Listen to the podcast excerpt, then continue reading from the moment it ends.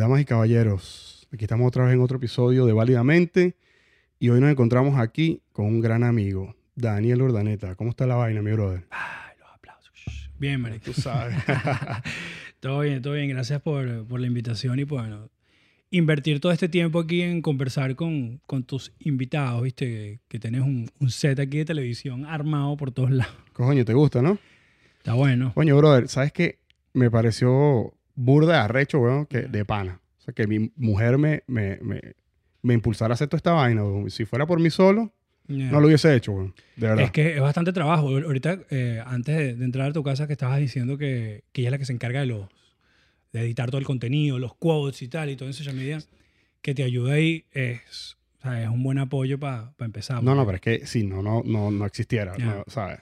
Yo puedo hacer todo esto, puedo montar todo el, el- el- el- el- los equipos, la vaina, el, ¿cómo se llama esto? Las ecualizaciones, que aún yo no tenía experiencia de nada de eso, de paso. O sea, que fuiste Esto aprendiendo. fue, ahí. weón, en 30 días logré eh, acumular todo el conocimiento para, o, para sea, arrancar con esta vaina. o sea, que después de que tengas unas temporadas aquí, todos esos eh, demos que hiciste, estaría bueno que coloques unos teasers de eso. Coño, tú sabes que me ha- ¿Cuándo los grabaste? Burda de gente me ha preguntado por los equipos, que cómo es la, ¿sabes? Porque realmente, o sea, esto, esto es- sí hay un dinero invertido, pero, Claro. pero al final del día no, esto está al alcance de cualquier persona que, que, Claro, digamos que vive aquí, pues, al menos. O exacto. sea, entonces, de repente cuando termine, hago un video de, de eso, pues, de cómo, qué equipos son, cómo se conectan y toda la vaina. Sí, porque es bastante. Son bastantes cosas aquí involucradas que. bueno, Sí, mira, aquí en esta cámara se ve, hay tres luces, cinco luces, hay, salud ahí. Eh, y un montón de vainas, pues. Y lo hago en la sala de la casa, pues. o sea, exacto. que- Homemade. homemade. Entonces, no, brother, hay que aprovechar la, la tecnología, papá. Ya, Marico, esto. vivimos, vivimos en la era, o sea, eso lo estaba hablando con Unai en, el, en, eh, el- el episodio pasado. Brother, la, la- la- o sea, las eras han estado cambiando. Primero fue la era del, del farmer, de, ¿cómo se dice eso? Eh, Agricultura. Agricultura, después pasamos a la era industrial y ahorita estamos en la era digital, brother. Totalmente. Si no estás tratando al menos de hacer algo utilizando la herramienta más importante que ha creado la humanidad, que es el Internet, estás jodido, weón. Estás jodido, ¿sí o no? Totalmente. Totalmente. Y qué loco. Dijiste eso y me acordé del año 95 cuando mi papá llegó a mi casa con una computadora, la blanca, la Windows. Y yo me acuerdo que esa computadora pasaba apagada ahí, o sea, años, meses. Y cada vez que intentaba aprender era como, coño, qué peludo está. O sea, para conectarse a internet. Ajá. Mm. Y tú decías, bueno, el Internet Explorer nunca va a abrir, así que... Y la terminaba apagando. Sí, pero es que, coño, el, el dialing se llamaba, ¿no? Esa El vaina. dialing, ya. Coño, hermano. Es arrecho. Y no solo eso, sino que el, el- abaratamiento de, de los costos, weón. Que, que tú... Yo estuve viendo ahí un, en un artículo eh, por internet. Yo que siempre estoy leyendo, marico, leyendo burda para tener, tú sabes. Para eh, tener que hablar. Tenés que hablar, weón, porque es arrecho. Y los carajos estaban mostrando como que eh, una vaina, una caja gigante, weón, Ujú. que era la primera computadora de... Y la vaina era que sí, o sea, como que el primer disco duro era la vaina. Y la vaina era, weón, que sí. marico, Cuartos. o- sí, o sea, que sí... No, verga. no, el- si te digo, te estoy hablando paja, pero la vaina era que sí. No era ni... Era como un giga. Y la vaina era el tamaño de esta sala. Sí, sí, sí, sí. Y costó no sé cuántos millones de dólares. Y yo compré, weón, cuatro um, tarjeticas de memoria weón, de 128 GB y creo que me costaron 60 dólares, marico. Es una locura, weón. Avanzado que joven y, y es casi en nada de tiempo. Estamos hablando de que 30 años, quizás, más o menos. Sí, weón. o sea, no, bueno, sí, bueno, la evolución ha sido más, yo creo más larga, pero, pero los, los últimos 30 años, Ya. se condensó todo, pues. Toda mierda. Ya, ya. Ya, Yo ahorita tengo unos discos duros que son, unos, creo que se llaman G-Drive, no sé cómo se llaman, G-Technology, que son unos bichos así grandes y caben, creo que son 12 terabytes. Mierda. Tengo tres discos duros de esos. Y ahora, y ahora hay esos bichos, los SSD. ¿Eso qué, qué, qué verga es eso? ¿Tú sabes Los- esos, esos son los del Solid State, ¿no? Ajá. Son los de Solid State.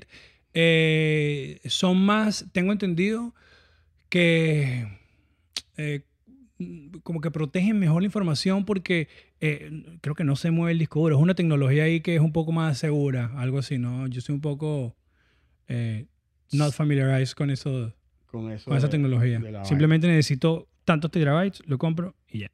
Y listo. Y siempre compro el mismo. La misma marca.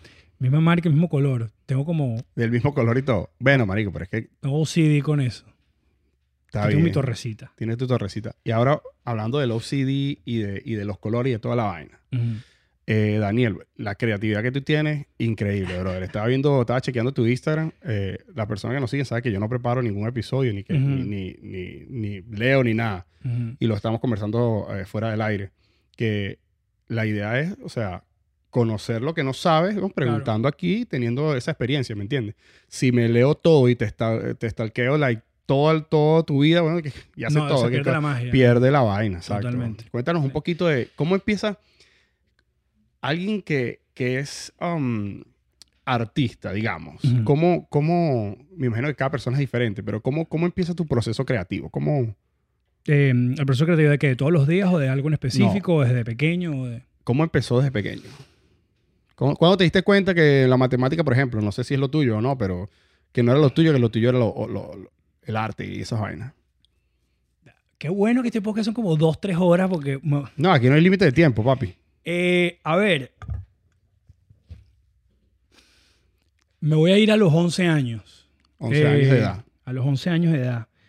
Este, mm, eh, yo nunca supe que quería ser eh, creativo ni artista, pero siempre tuve como una inquietud. O sea, mi mamá me decía que de chiquito yo tocaba mucho las cosas, ¿no? Y siempre me llamó mucho, siempre me llamó mucho la atención la batería. Cuando tenía 11 años, yo vivía en Puerto Ordaz. Este, eh, me metí en clase de batería. Le dije a mi mamá, coño, quiero clase de batería y tal. Me dijo, bueno, vamos a intentar. So, duré como seis meses en clase, luego me fui de vacaciones y no regresé más. Siempre me quedé con las baquetas, me quedé con, con los rudimentos que me enseñaban, me quedé con las partituras y, to- y todo lo que pude aprender en ese momento. Y yo me acuerdo que el profesor siempre me decía, coño, a ti se te da bien esto, ¿sabes? Es como que, como que te gusta, lo disfrutas y tal. Estás aprendiendo rápido en comparación con los otros alumnos que tengo. Este, y eso me tenía muy motivado. Pero bueno, me fui de viaje, más nunca regresé. Cuando te dice que te fuiste de viaje y más nunca regresaste. ¿Más nunca regresaste a dónde? No, no, o sea, a la clase de batería. A la clase de O sea, batería. Oh, yo estaba en Puerto Ordaz y me fui de vacaciones de colegio de verano. eh, ¿Cuándo es que terminaban las clases en Venezuela? En julio. Coño, ¿no? depende de qué tan viejo seas, weón. Coño, en el, marico, ¿Tú estás- ¿Cuántos años tienes tú? 96 era eso. 35 tengo. 35. No, Ya. ya tú estás, ya tú estás en, en- Eso era en julio. En julio. Bueno, Julio. Entonces me fui por dos, tres meses a San Cristóbal, la casa de mi familia, que siempre me llevaban para allá. Entonces, eh, cuando volví a Puerto Ordaz otra vez a clases, no me, no me metí. O sea, no sé por qué. Y mm, siempre tuve esa inquietud. Luego, eh, alrededor de la misma época, esto es una anécdota que yo creo que no le he contado muchas veces, o muy pocas personas cercanas la saben. Primicia. Sí. Em, yo me encerraba en mi cuarto a cantar solo. O sea, me ponía a cantar salserín, weón. O Servando Florentino, o Los Adolescentes, o Gilberto Santa Rosa, creo que era. Eh, uno de mis micrófonos, en esa época, ¿sabes? Ah, En- tenías micrófono y todo. Claro, ¿qué pasa? El tipo, ¿sabes? Coño. Que estaba en Vision y ya. O sea, no, esto no sé si existía en esta época, no tengo ni idea. Mi micrófono era una perinola que yo la ponía en un, en un palo de escoba, ¿ok? Primero la base era un, un, un pote de leche parmalat, ¿ok? Le metía ropa, ponía el palo de la escoba, que, para que eso le diera balance, y la perinola la, la engrapé, o sea, la, la puse con tirro y la dejé ahí. Claro, a mí me da pena decirle, mi mamá que comprar un micrófono. ¿Qué haces tú con un micrófono? ¿Sabes? No, para mí, el, el, el ser músico, el ser artista hace 20 años, 25 años, era como, sobre todo en la cultura latinoamericana, ¿no? Es como, ¿sabes qué vas a hacer, profesor? O sea, una vez que llego aquí, pues me di cuenta de que hay millones de opciones. Entonces, eh, yo creo que mi, mi ingenuidad empezó por eso, eh, cantando solo a todo volumen. A veces mi papá y mi mamá se, se asomaban por la ventanita y me veían y se cagaban de la risa. Y yo me lo gozaba mucho. O sea, era para mí, o sea, yo tenía en, en mi mente que todos los sábados yo tenía un concierto, todos los viernes yo tenía un concierto, Mierda. y yo me aprendía las coreografías de Sábado Sensacional o, no sé, los Backstreet Boys, NSYNC, y me ponía encerrado yo a cantar mi vaina y yo tenía mi repertorio. Y la cantaba por el orden que ellos hacían el show en vivo. Y eso era una distracción para mí. Creo que ese fue el primer approach que tuve eh, donde puedo decir, ok, creo que me llama la atención. ¿no? Este, fast forward a los 18 años, eh, empecé en las gaitas del Ok, colegio. del colegio. Y mm, empecé a agarrar clases de batería de nuevo. Estuve como unos otros seis meses en clase de batería. Este, y durante las gaitas hacía era eh, back vocals. O sea, Ok. Era parte del coro. O sea, no tocaba La gente, que, la gente que no el cantante principal, sino como que el que le da el Exacto. apoyo a, Exacto. al cantante principal. Que te voy a decir una vaina ahorita, seguimos en, Ujú. en ese, en ese tema. Y una vez fui a un concierto de, o sea, mi, herma- mi hermano y, y un gran amigo de, de- de la familia tenía compañías de seguridad y vaina, no sé qué. Y fui a, a- a- uno de los conciertos el día anterior, weón. Y estaba la persona que le hace el- el- el- la voz detrás del, del, cantante. Marico, cantan idéntico, weón. A Sí. veces cantan, yo creo que Cantan, está mejor, weón. cantan en, en armonías, en, ¿sabes? Todo, todo depende. A veces es unísono pa- para simplemente darle más fuerza al, al cantante, pero muchas veces hacen, hacen armonía. Este, De hecho, la caraja fue la que, la que, sorry, la caraja fue la que, la que probó los micrófonos el día anterior, el artista no fue. Bueno, sabes que por lo menos a mí me parece que, hablando de, de- de back vocalist, eh, John Frusciante, el guitarrista de, Red Hot Chili Peppers, a mí me parece que tiene una voz increíble. increíble, papa. Era el que le daba el, el, ¿sabes? El sweetness ahí a la voz de... total. A mí me encanta esa Anthony. banda, marico. Esa es mi banda favorita, weón. Esa es, creo que Red Hot. Bro, es, o sea, es- es mi segunda, creo. el tema, el tema con ellos es que, coño, primero, tantos años, weón. Ujú. Tantos años. Porque el último disco que sacaron, creo que fue el año pasado o el anterior, Sí, hace como dos años. eh, marico, increíble. Hay, hay, yo no soy, yo no sé demasiado de música. Eh, como lo que siempre digo yo, yo sé, yo sé de todo, pero no soy experto en nada. Eh, pero hay ciertas bandas, brother, que, que tienen como un, un sonido característico increíble, weón. Por ejemplo, eh, Korn. Ese de, de Korn. Oh, yeah. verga. O sea, no importa si La no los conoces, tú no, no importa si no, has, si no has escuchado demasiado su música. Al tú escuchar eso, tú sabes que, Mm. que- que es Korn. Y eso lo tiene Red Hot Chili Pepper. El, Totalmente. el bajista de Red Hot, ¿cómo se llama? Eh, Flea. Flea. Flea. Bro, Está increíble. loco. bro. O sea, Ayer vi un post de él. Está loco, vayan a verlo. sale aquí. eh, Un maratón que está challenging a, la- a la- a sus seguidores. Entonces sale como trotando, y tal, pero está loco. Está, está volado. Sí, Y yo me acuerdo. es En genio. ese concierto que yo fui fue eso de los los Caracas Pop, Pop Pop Festival, Festival, y vaina. Y, y estaba también, fue uno que también estaba Red Hot Chili Pepper y el bicho estaban tocando durísimo así, pam, pam, pam, pam, pam, pam. Y todo se paró. Y el bicho agarró el micrófono y diga, tengan mucho cuidado con sus hermanitos y hermanitas. Porque los- esos bichos se las pasan California, Ajá. están para allá, México, el- toda la vuelta, ¿no? Y los carajos saben un pelo español, güey. No sabía. ¿no? Sí, güey. Eh, Yo, yo me fui una vez para un concierto de Red Hot Chili Peppers solo, viviendo aquí, hace mm, 10 años, maybe. En el. Bueno, antes era. Ahorita es el BB&T, BB&T, ¿no? Antes se llamaba, no recuerdo. Este, y me fui solo. Mi concierto me lo tripé yo solo, me tomé una birra y tal. ¿Tú crees que eso es parte de, de- de la creatividad, bro?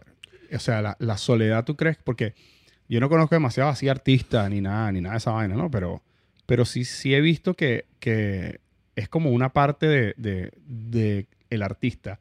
Crear y toda la vaina, tiene sus rituales, tiene su proceso creativo cada uno diferente. Y, y por lo general en ese proceso no les gusta interrup- interrupción alguna. ¿Qué opinas tú de esa vaina? ¿Eso es así? Yo lo practico. O sea, el, eh, Nikola Tesla decía que el solicitud era key para tú poder inventar cosas, ¿no? Eh, creo que en esos momentos de, de, de- de- ni siquiera de, soledad, sino yo diría que más tranquilidad, ¿no? Como un, un, un environment que uno crea eh, de un tiempo solo, donde yo por lo menos me dedico a divagar y a pensar, a imaginar y a, y a ver cómo puedo hacer las cosas. O sea, y una vez que las tengo ahí en la mente, de cierta manera, pues las empiezo a ejecutar. Para mí es muy importante. Yo todos los días, eh, que era lo que te estaba comentando hace rato, estoy ahorita trabajando en un proyecto que se llama The Hyuga Way, Ok. ¿ok? Donde eh, para yo alimentarme creativamente, eh, o sea, es leyendo artistas, eh, y, y ni siquiera arti- artistas, sino también entrepreneurs, eh, gente creativa, siempre han desarrollado una, como una rutina creativa. O sea, Mozart, Tesla, este, Beethoven, name it. Son los que más me, me- me- me han interesado últimamente porque quería irme como para atrás en la historia, a ver qué- o sea, cuáles son los patterns que los artistas siguen o que la gente creativa sigue para nutrirse eh, eh, Sí, con- yo creo su que creatividad. gente creativa, porque Ya. no, no tienes que ser artista. Exactamente. O sea, puedes, puedes ser inventor. O sea, imagínate qué más creativo que Da Vinci. Esa gente. Exactamente. Da Vinci tenía una rutina increíble también. Entonces, eh, me di cuenta de que todos, eh, el común denominador de todos era precisamente que tenían cierto tiempo diario donde ellos se lo dedicaban a hacer su arte o a dedicarse a, lo, que- querían dedicarse. Entonces, eh, desde hace un año, año y medio, yo reservo todas mis mañanas. De 7, 8 de la mañana a 11 de la mañana, mi celular está apagado. O sea, yo me acuesto a dormir, no sé, 2, 1, 3 de la mañana, dep- dependiendo. Y yo apenas me levanto, lo primero que hago es journaling. Gracias a un libro que leí que se llama eh, The Artist Way, te recomienda hacer journaling todas las mañanas como una manera de meditación y, y simplemente desahogarte y dejar fluir todo lo- todos los pensamientos que tienes, plasmarlos allí. Entonces practico journaling, em, practico eh, piano o guitarra o me pongo a leer un libro y a veces hago ejercicio. Esa es la menos consistente. la de Hacer ejercicio. Pero intento hacerlo a veces porque, ¿sabes? Me o salgo a caminar o algo que, que me haga, eh, ¿sabes? Simplemente estar Despejarte, algo. despejarme. Y, y me he dado cuenta de que durante todo este año me ha funcionado.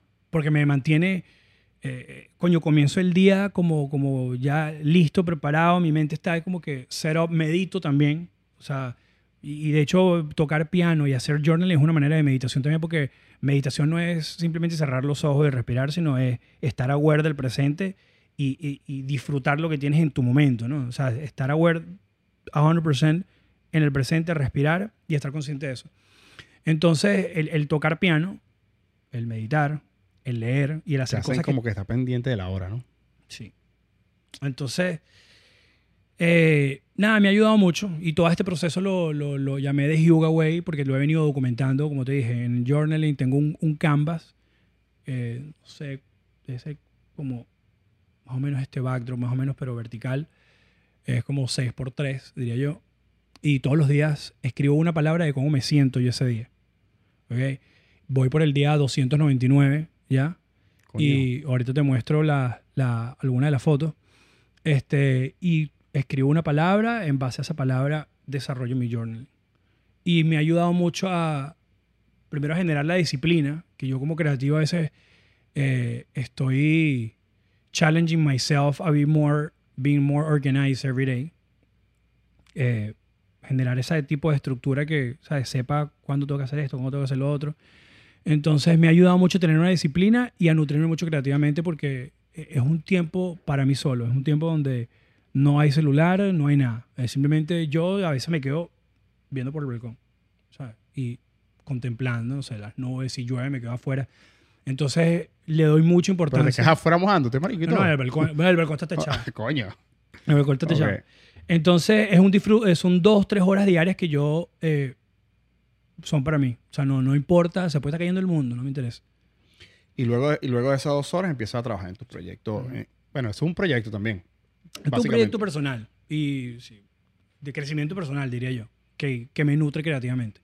Y ya después entro en, en los proyectos, pues, que corporativos, como le digo yo, ¿no? Que son las cosas que, con, el- con las cosas que trabajo. ¿En qué andas ahorita con, con esos proyectos corporativos? Eh, estoy trabajando... Si hay algo que no puedes hablar porque estás... eh, no hay problema. Eh, en líneas generales, eh, como te estaba comentando antes de que empezáramos a grabar, yo, yo me encargo mucho de generar eh, conceptos creativos para social media. Todo lo que es eh, eh, story doing en experiencias, por decirlo así. Este, disfruto mucho en, en- Estoy muy involucrado con sesiones de grabación, estudios de grabación, music videos, este, eh, por decirte algo, podcast así como esto, donde yo vaya y genere el contenido eh, en vivo de lo que está pasando para generar interacción inmediata y poder maximizar el reach de, de esa interacción que se está teniendo entre las cuentas de Instagram. Eh, me enamoré mucho del social media hace 10 años y, y bueno, poco a poco fui, fui evolucionando y, y aprendiendo cosas diferentes. Eh, vengo con un background de, de, de videógrafo, puede ser, y de editor y de musical. Entonces creo que todas esas cosas las, la- las junté y la herramienta donde eh, mejor las comunico son los stories. O sea, empecé con Snapchat y luego ahorita con Instagram, pues es una herramienta que, que me encanta, lo uso todos los días y, y para generar historias precisamente, o sea, un storytelling, contar lo que está pasando, no solamente en, en mi vida, sino lo que está pasando en, la- en- en esas experiencias a las cuales, en las cuales trabajo, ¿no?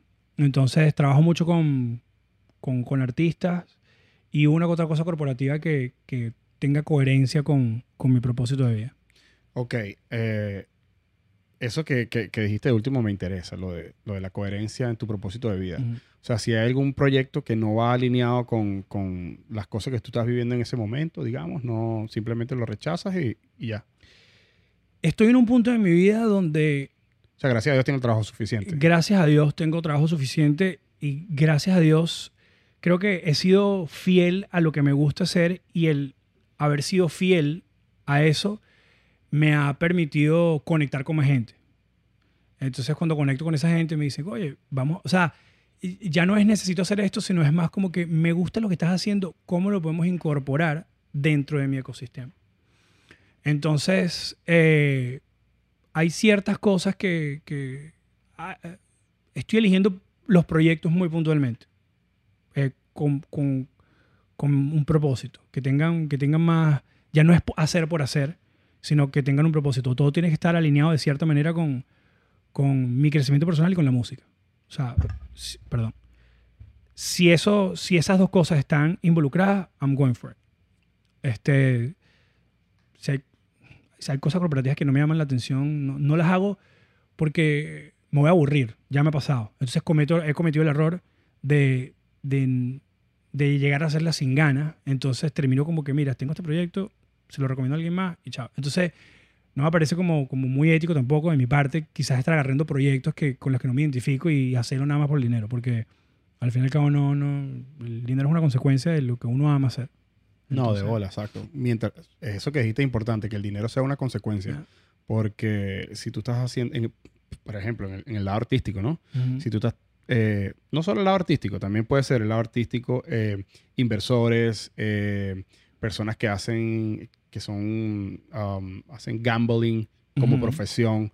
Si ese tipo de personas, si, que están en esos trabajos, si están pendientes simplemente del dinero, el mindset no va a estar ahí y, y no van a tener buenos resultados. Pues, el resultado no va a estar ahí. Pues. Yo, yo ayer tuve una conversación con una amiga, eh, con Ale- Alejandra y con Romina.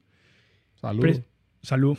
Eh, precisamente de eso, que a veces nos, nos hundimos nosotros mismos en pensamientos creyendo que haciendo lo que amamos no, no, no vamos a, a ser abundantes, ¿no?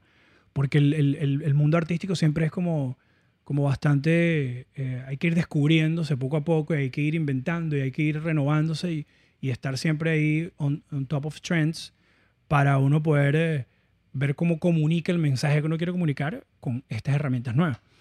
Entonces, eh, siempre es un challenge estar, eh, serle fiel a uno mismo con lo que le gusta hacer y no me queda la menor duda de que haciéndolo eh, va a pasar. O sea, van a, van a, vas a traer las cosas de las cuales tú quieres estar rodeado.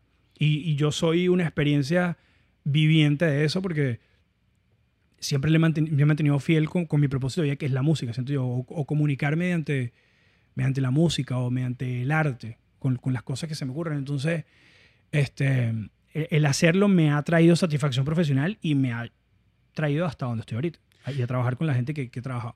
No, te entiendo, te entiendo perfectamente porque, fíjate, eh, cuando yo empecé todo este tema del, del- del podcast y toda la vaina, eh, obviamente, yo siempre lo comento aquí, eso fue, esto fue una vocación que yo tuve hace 20 años, brother, y, y de verdad nunca tuve la oportunidad, siempre era un tropiezo tras otro, después uno empieza la universidad, te gradúas, trabajas y entras como que en ese tren de, de- de- del trabajo, ¿no? Unstoppable. Sí, en esa rosca, en la- como le- mucha gente lo llama, la, la- la rueda del pollo, papá. Ajá. Y empiezas ahí y no paras, ¿no? Y entonces, empezando este proyecto, eh, que ya tiene cinco semanas, eh, brother, me siento muy bien con el proyecto, me siento muy bien con lo que estoy haciendo, y eso, se ha, y eso ha derivado en, en que me ha ido bien en otros aspectos de mi vida profesional Ujú. y de mi vida personal, porque me siento pleno de que estoy haciendo algo que Claro. realmente, realmente disfruto. Con lo ¿me que estás entiendes? conectando contigo mismo. Estoy conectando con eso. Ya. O sea, te entiendo perfectamente, brother. Es, es muy bonito el proceso. Y mm, quizás re- retomando ahí un poco lo que estamos hablando del, de, de cuando llegué a, a los 18, que me, me puse a hablar de otras vainas y, y me No, perdí. dale, dale. Eh, Cuando terminé lo de las gaitas y me gradué de bachillerato, ya había terminado las clases de batería también, eh, me fui un año al extranjero a estudiar inglés y luego me vine a Miami. Aprendí español. Sí. No, la- la- es una anécdota muy buena, la de, siempre la cuento. Yo me fui a, a Inglaterra y mi papá me dice, mira, eh, este, eh, te puedo dar la oportunidad, o sea, está en la mesa la oportunidad de que vayas a estudiar a otro país el inglés para que después si te quieres ir a estudiar a otro, a Estados Unidos, donde quieras, ya estés listo con el inglés. Claro, yo siempre, desde chiquito, siempre estuve en clases de inglés y las canciones las traducía. Claro. Este, eh, en el 2000 viví un año aquí en Weston también, entonces yo como que tenía un, Una buena base. sí, una buena base. Y mi papá me dijo, bueno, vete. Eh, me fui a Inglaterra y la idea era que yo hiciera el curso, haciendo el curso me diera mi certificado e hiciera el TOEFL para entrar directamente a la carrera aquí. Bueno, el certificado ni el TOEFL pasaron. O sea, no, no pasé ninguno de los dos, no me dieron el certificado porque falté algunas clases y todo eso. Bueno, eso fue un, un, un Pero con Ulises. peo con Ulises, por decirlo así. O sea, tanto fue así que mi hermana no se fue a intercambio porque mi papá dijo, o sea, tu hermano fue para allá a joder, tú no vas ahí a hacer lo mismo, tú te vas directo a la universidad. Y mi hermana sin irse para ningún lado y así pasó el TOEFL y entró directo a la carrera. Entonces, bueno. Coño, brother. hay unos, hay unos hijos favoritos y otros no. No, vale, no, no, metas, no a tu hermana en ese peo, bro. Entonces, cuando llegué aquí, mi papá me dijo, mira, eh, eh, ponte a estudiar administración, ¿verdad? porque tú eres muy organizado, de cierta manera te gustan los números, este, y bueno, una administración, un administrador siempre va a ser bueno pa- para una empresa. Entonces, No, para todo. para todo. Entonces, dije, bueno, ¿qué? Me voy a meter a estudiar administración. Bueno, estudiando administración, clases de contabilidad, álgebra, marico. Me hallaba en esas clases. Este, tenía una novia en esa época que me ayudaba a pasar todas esas vainas y me, me ayudaba a hacer las tareas. Y mm, en el 2007, esta novia que yo tenía, eh, el hermano estaba estudiando TV production. Y cada vez que nosotros estábamos en la casa de ella, él llegaba con cámaras y micrófonos y decía, manico, ¿este carajo qué está haciendo? ¿Qué cool y tal? Eso era en Miami Dade. Yo estoy en Miami Dade. Y gracias a esa inquietud, en el 2007, ya después de tener dos años en, en administración, este, me puse a averiguar los pensos que había en el Miami Dade y encontré Music Business Creative Production. Dije, "Pff, No joda. clases de piano, 1, 2, 3, Music Theory, clases de MIDI, clases de edición, clases de eh, el- en el estudio, la tesis, una, bueno, sí, la tesis, el proyecto final de una de las clases era grabar una canción. Yo dije, nada, esto es lo mío. Entonces, se lo comenté a Ulises y mi papá, que es bastante estructurado, por decirlo así, mi- militar retirado y, ¿sabes? Bien organizado y todo. Entonces, le digo, mira, a mí la administración no sé si me guste mucho, pero tengo este plan. Paz, paz, paz. Sí, claro, yo estaba tan preparado para mi conversación con él que me dijo, bueno, ¿sabes? Si tú crees que eh, hay áreas de trabajo donde tú puedes ser, no sé, productor, ingeniero, arreglista, es- studio assistant o lo que sea, pues, ¿sabes? Chale bola. go for it. Entonces terminé mi carrera de, de administración, me pasé a Music Business and Creative Production y durante esos tres años que estuve en Miami Dade haciendo eso, eh, empecé, tuve mi propia banda. O sea, empecé a tocar guitarra, me metí en clase de guitarra, me metí en clase de batería de nuevo. Empecé a componer, me compré mi primera Mac en enero del 2007. Yo de vaina compro una ahorita, bro. No. Bueno, a mí yo no con PC, nada que ver. No, no, no las entiendo. Y mm, eh, empecé con este proceso de, de- de informarme y educarme un poco más con, con todo esto de la música. Ya, ya me, venían las clases de, de Music Theory y dije, ¿sabes? Yo en vez de entrar en blanco a las clases de, música y con las vainas de piano y tal, había unos en el Miami Dade College, el Building 8 creo que era, están los estudios de rehearsals de los pianos. Y yo salía de mis clases de administración y me quedaba hasta las 11, 12 de la noche hasta que cerraran el cuarto tocando piano. Yo no tenía ni idea de lo que estaba tocando. O sea, yo empezaba ah, hasta que poco a poco fui buscando acordes en internet, se los iba tocando, me aprendí canciones. Y bueno, ya cuando llegué a, a- a la, a la carrera de música estaba un poquito más, más informado. Eh, y así empezó mi, mi, mi, mi descubrimiento, el hecho de empezar a hacer eh, música y el querer quizás promoverme a mí mismo y, y hacer videos. Empezó todo el boom de Instagram, social media, Facebook. Empecé a descubrir herramientas para editar videos ¿no? y cámaras y todo esto. Entonces, de hecho, hay, hay cosas en, en YouTube de hace... Bueno, Beto estuvo aquí en este podcast. Beto fue el, el bajista de, de, de la primera banda que yo tuve. Y hay videos del 2009, 2010, nosotros tocando batería y bajo están en, en el estudio. Entonces, eh, termino mi, mi proceso ahí en, en Miami Day y me fui a Nova a, a hacer el- un bachelor's de Mass Communications.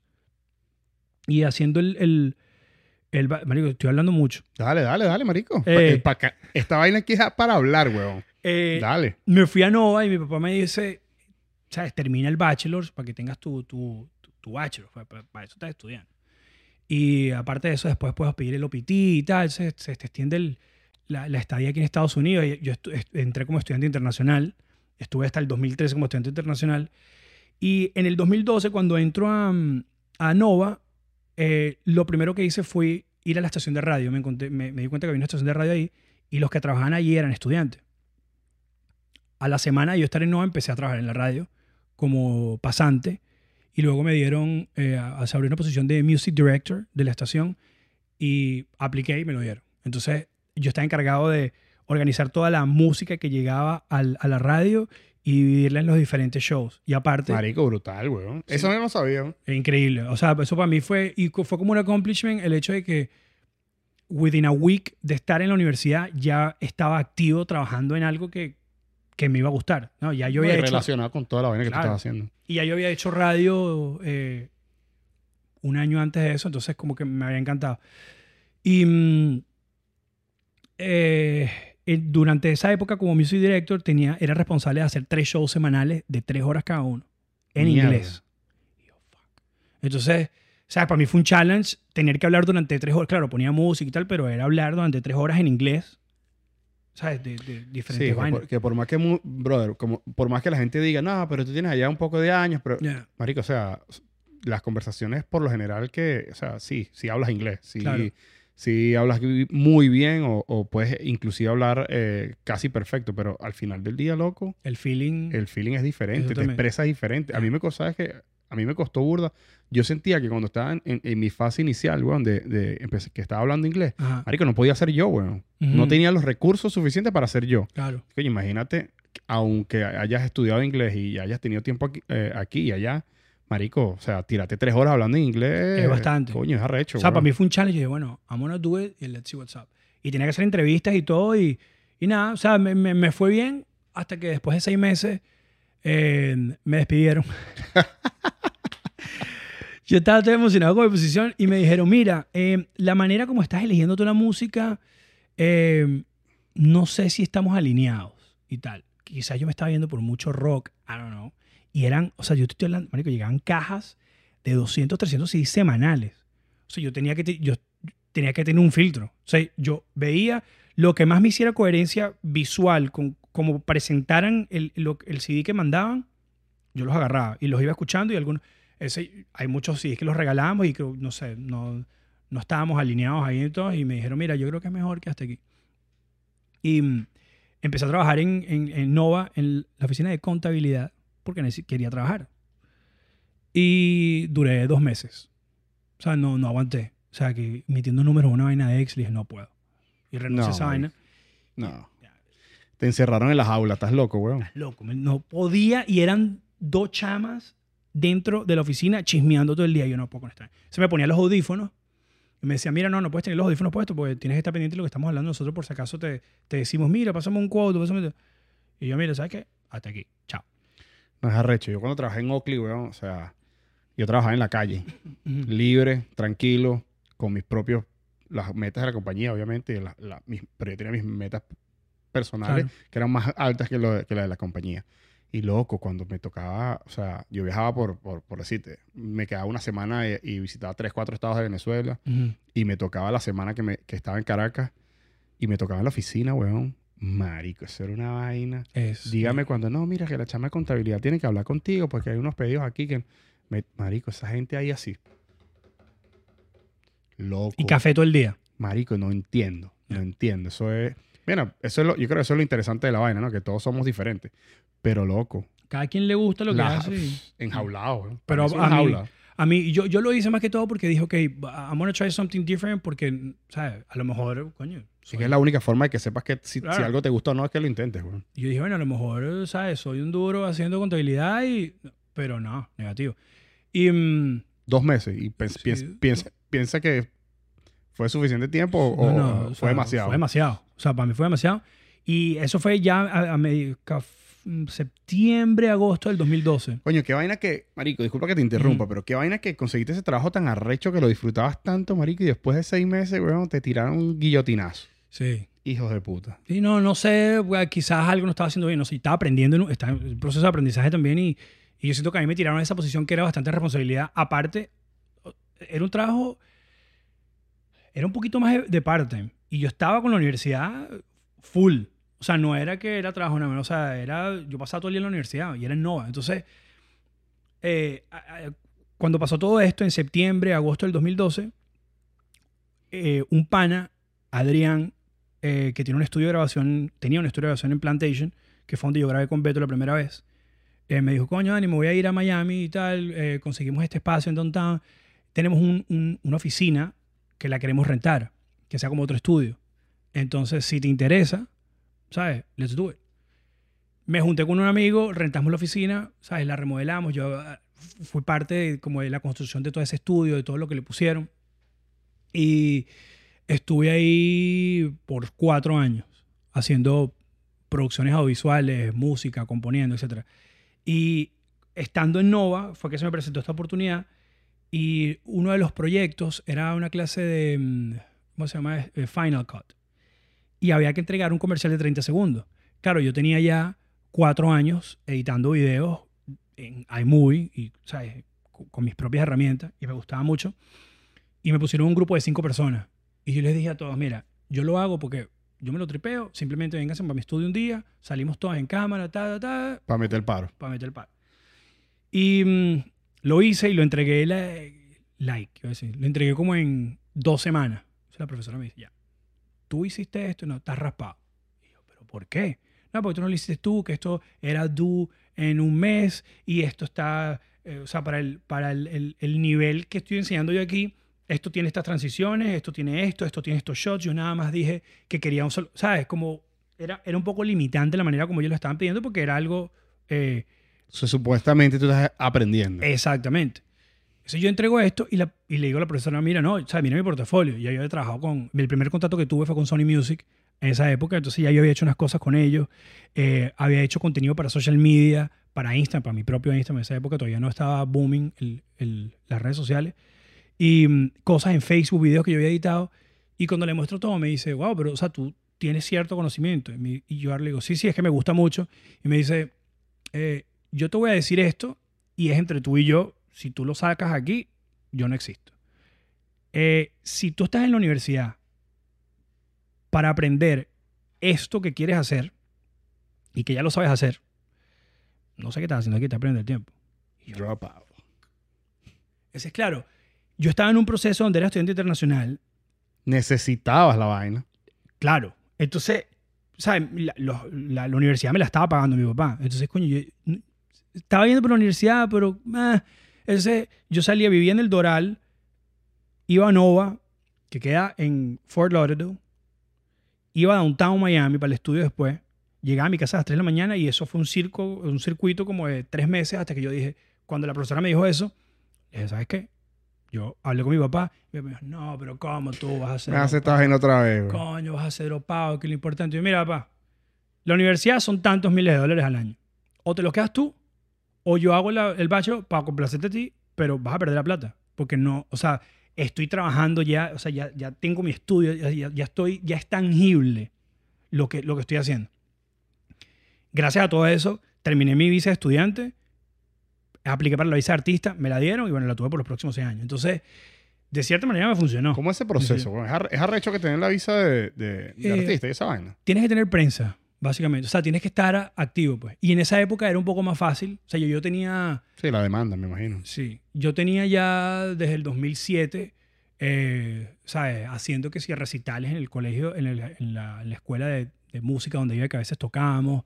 Este, mm, tenía la banda que nos fuimos de gira eh, para Venezuela, estuvimos en Panamá, tocamos en Miami, tocamos en Orlando, tocamos en, muchísimos lados. Entonces todo eso yo lo junté, armé mi caso, se lo di al abogado y califiqué para la visa artista.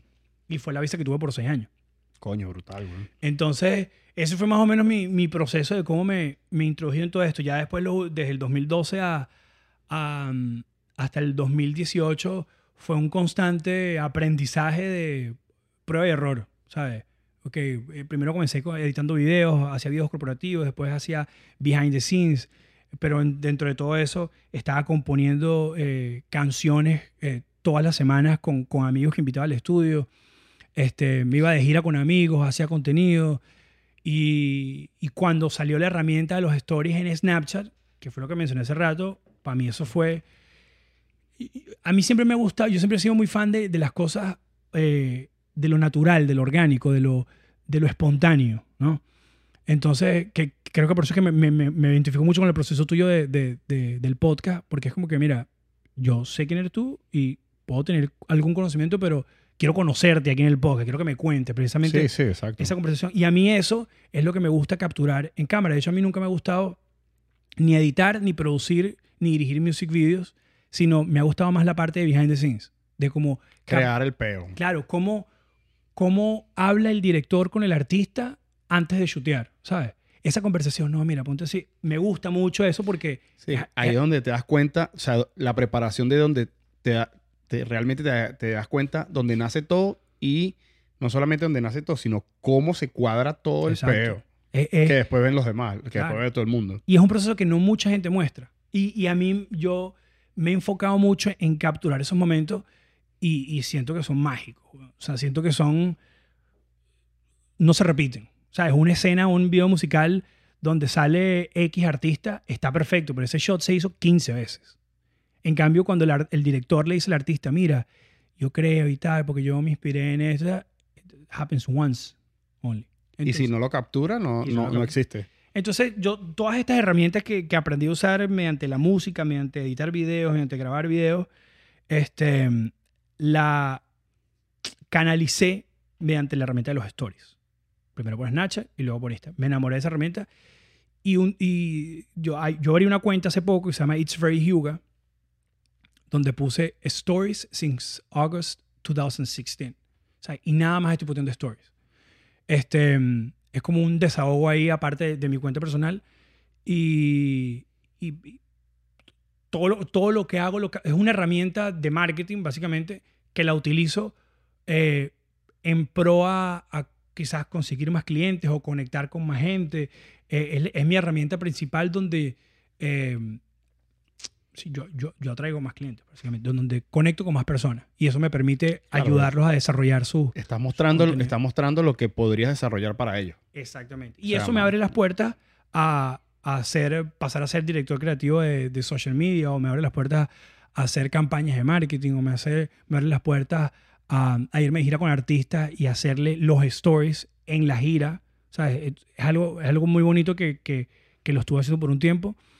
Entonces, nada, eh, la, la herramienta de los stories me ha, me, ha, me ha- Una vez que decidí que yo dije, wow, yo voy a empezar a vender esto. Eso fue hace como como el 2017, que ya tenía como un año usándolo, dijo, yo voy a empezar a vender esta vaina. Se le puede sacar platica. Yo creo que sí. Nadie lo estaba usando.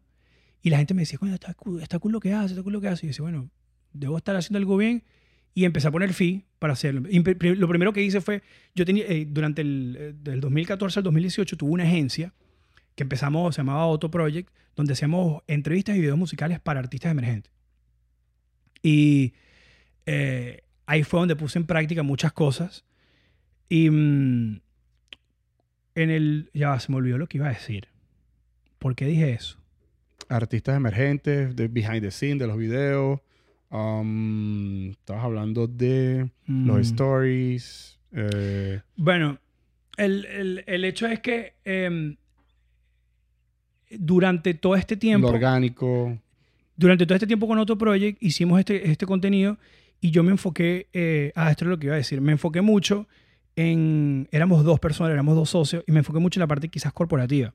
Estaba involucrado con la parte creativa, pero eh, mi socio era el que estaba más con, con la dirección creativa.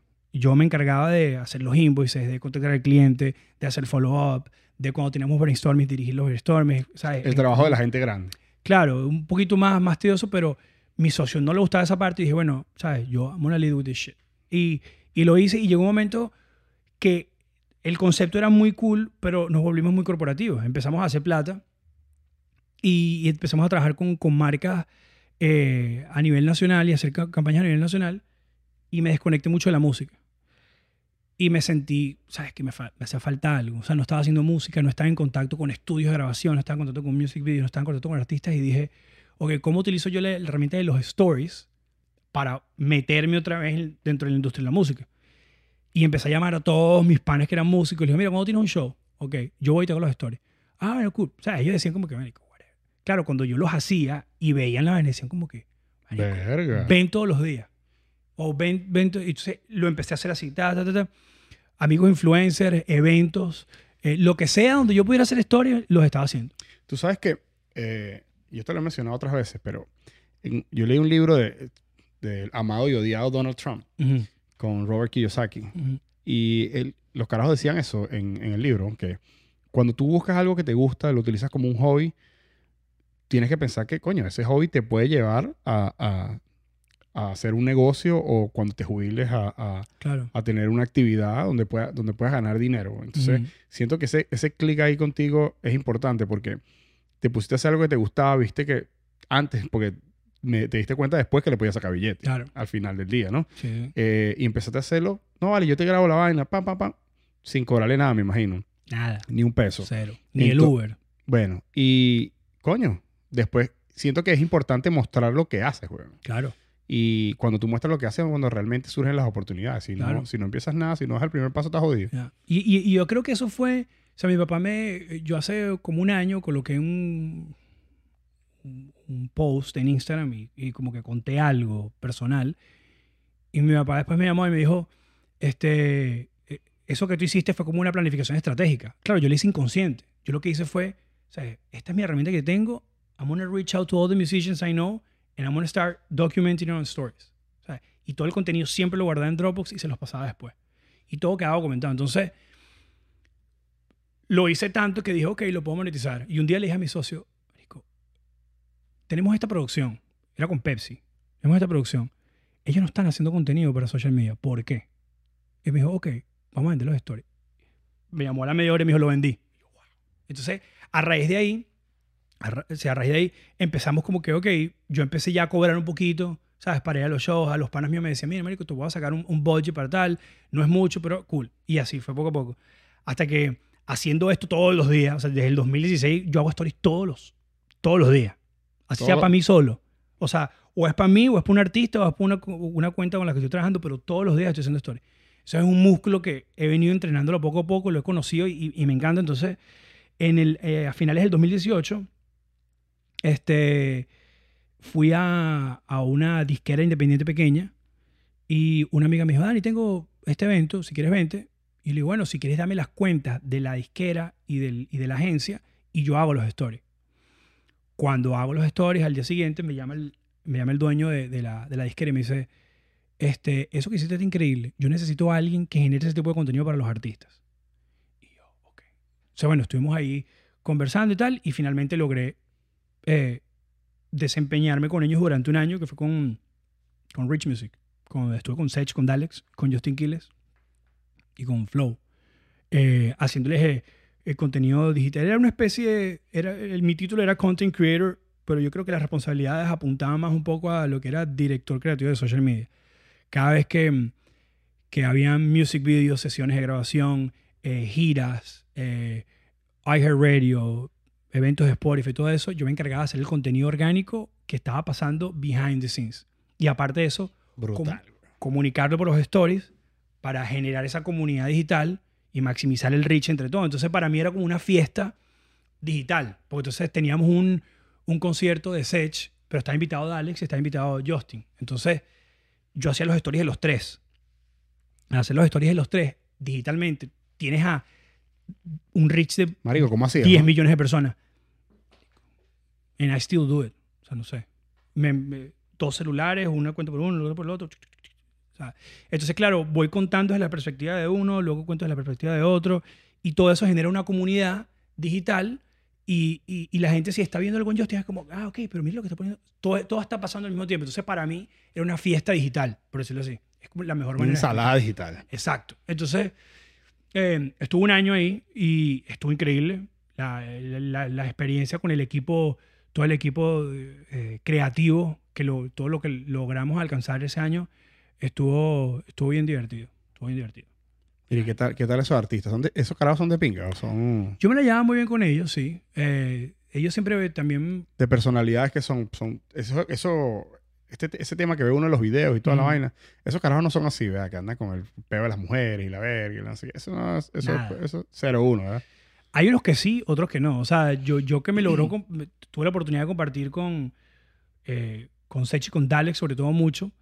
eh, o sea, la imagen de Alex no tiene nada que ver con quién es como persona, ¿no? Él es un chico bastante tranquilo, no toma, no fuma, no rumbea nada. Y, y parece, o, o sea, la imagen es otra cosa. Em, Acuérdate que ellos son artistas. Claro. Ellos, están desenvolviéndose en un papel, weón. exactamente. O sea, Y, y- igual que, que Sech también es un osito cariñoso. man. Y él está en, todo, todo el día está pensando en música. O sea, él, él no le interesa la rumba. no o sea, él todo el tiempo está pensando en, en, en, en cómo hacer música. Y listo. Entonces es un chamo que tiene, bueno, ahorita debe tener, no sé, 25, 26 años. 26 años de tener. eh, y está muy enfocado, ¿sabes? Y me parece que él, la manera como escribe las canciones, ah, tiene como un nicho ahí bien particular y es bien, bien ingenuo, bien espontáneo con sus letras. Y, y logré, o sea, conecté muy bien con ellos durante ese año. Este, y bueno, todo lo, lo que logramos hacer y estuvo, estuvo bien cool esa experiencia. No, me imagino, está ahí con ese poco... Ahí sabes cuánta gente pagaría simplemente para estar cerca de esos carajos.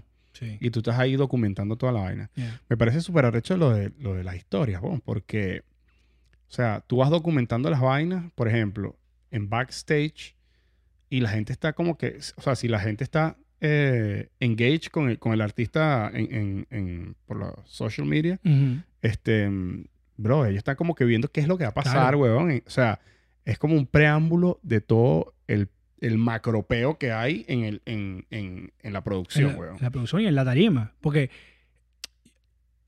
yo creo que una de las razones por las cuales yo comunico las cosas como las comunico mediante los stories es mi necesidad de saber qué es lo que está pasando antes de la tarima. Y a mí me parece increíble. Hay, hay un video que tengo hace como dos años ahí en, en uno de los conciertos, donde yo estaba backstage con, con Sech y estábamos en el camerino. Y en ese momento, es, por lo general, es bien calmado, ¿no? Es como que, ¿sabes? Los 5 o 10 minutos antes, es como que, bueno, se está preparando, los monitores. Y ese momento de tranquilidad, donde, ¿sabes? Ellos quizás rezan o dan las gracias, lo que sea. Capturar eso es y que el fan lo pueda ver y que luego salga en tarima y después yo esté con ellos Y esté en haga el switch de la energía. es eh, yo lo o sea eh, cuando yo estoy haciendo stories para mí es equivalente a como me sentía cuando tocaba con mi banda en tarima o cuando o cuando sabes I perform on stage es la misma adrenalina porque estoy pendiente de mi banda al mismo tiempo estoy pendiente de capturar momentos que la gente cuando los vea es como que wow ¿sabes? Marico, momentos irrepetibles, weón, que, es So- lo, que es lo arrecho, porque como, como tú Exactamente. comentaste, eh, es arrecho tratar de capturar un momento que no se va a repetir jamás. exacto No es como el, como el video, pues el video, no solo el video, eh, las historias pueden ser de, de- de las personas regulares que. ¿sabes? Están grabándose con el celular o lo que sea y no les sale bien, pum, cancela, pero tú, como, tú, una persona que está viviendo un trance antes de ir al, al- escenario Yeah. o está viviendo, eh, echando una rezadita ahí, los que son más, más religiosos, antes del, del escenario y, y antes de subir al escenario y toda esa vaina, marico, tú no le puedes decir, mira, ¿será que no me dio chance? ¿Será que puedes rezar otra vez a otro Padre Eh, Nuestro? eh, eh, No puedes, weón. O sea, la vaina es live. Totalmente. Y, y eso, creo que ahí está la magia de, de lo que hago y es lo que, lo que más me gusta. Y he aprendido a tener ese tacto porque, Sí, pues puede ser invasivo también. exactamente. Entonces, creo que eso es una de las cosas que he aprendido a desarrollar también, ¿no? El, el tener el approach, el saber cuándo, el decir, mira, yo voy a estar haciendo esto y tal, si me permite. Y he estado en varios procesos donde, ¿sabes? Ellos pueden estar hablando de cosas personales, privadas o, o- o cosas que no necesita saber más nadie. Y yo estoy capturando todo eso, pero siempre muteado. O sea, nunca se- a lo mejor yo coloco algo en los captions y que estamos hablando de algo personal Nuevo proyecto, whatever. y ya. Entonces, eh, eh, es también parte del proceso ganarme la confianza del artista con el que estoy trabajando, de que, ok, yo sé que no vas a irte de loco y colocar una vaina ahí, ¿sabes? Creo que en todo el tiempo que estuve con ellos, una vez se me escapó una story em, que Sech me dijo, chamo, es como una en panameña, chamo, me capturaste aquí haciendo ello. Yo, marico, sorry. O sea, pero fue una vez en, en 365 días. Entonces, eh, eh, hay una magia ahí que, que se captura en esos momentos nada más. Luego de ahí, no sé, tú... Sí, guíame porque si no yo sigo No, no, hablando. marico, dale, dale. Pero mira, aquí esta vaina es 100% orgánico. Esto no, no- esto ni te preocupes. bro. O sea, podemos empezar hablando de eso y terminamos hablando de los aliens y terminamos... O sea, Es otro tema interesante. Ni te, ni te mortifiques, weón. Ni te mortifiques por esa huevonada. Mira, y, y, mm, ¿con, con qué artistas has desarrollado ya una que tú, algo que tú podrías llamar? Mira, tengo una relación con este pana. O sea, que, que hablas con ellos o algo así. O que te Mm. hayan, por ejemplo, te hayan invitado a su casa. Venga, marico, te la pasas pegado aquí conmigo haciendo toda esta vaina. ¿Quieres ir a comer conmigo? O quieres, marico, vamos a hacer tal vaina. O- Em, yo creo que durante ese año se presentaron muchas oportunidades, por lo menos con, con Dales, con Sage, con Justin y con hasta el mismo Flow, eh, de, de compartir, más, más que hacer contenido, pues al viajar, ¿sabes? No todo el tiempo estaba la cámara, sino a veces como que nos desconectábamos después de los shows y como que, bueno, vamos a comer, vamos a compartir, tal. Era como... em, he tenido la oportunidad de trabajar con otros artistas, después que salí de, de- de ahí de, de Rich Music, eh, tuve la oportunidad de trabajar un proyecto con Sony Music, eh, documentando un... Un monstruo de la música, ¿sabes? no? Sí, súper, bastante corporativo. Bueno, ellos- es la, la, la disquera que está lidiando ahorita con, con- bueno, lidiando no, que sí, sí está lidiando los charts, eh, básicamente con, con todos los, los exponentes y artistas que tienen en su roster. Entonces estuve trabajando con ellos un tiempo, eh, documentando todo un proceso de reconstrucción de un estudio, que ya, yo creo que, bueno, ya cuando salga este podcast, yo creo que ya, ya no- habrán hecho pública la noticia, ya el estudio está... Siete días sale. O Bueno. sea, estamos hablando de que el podcast va a salir.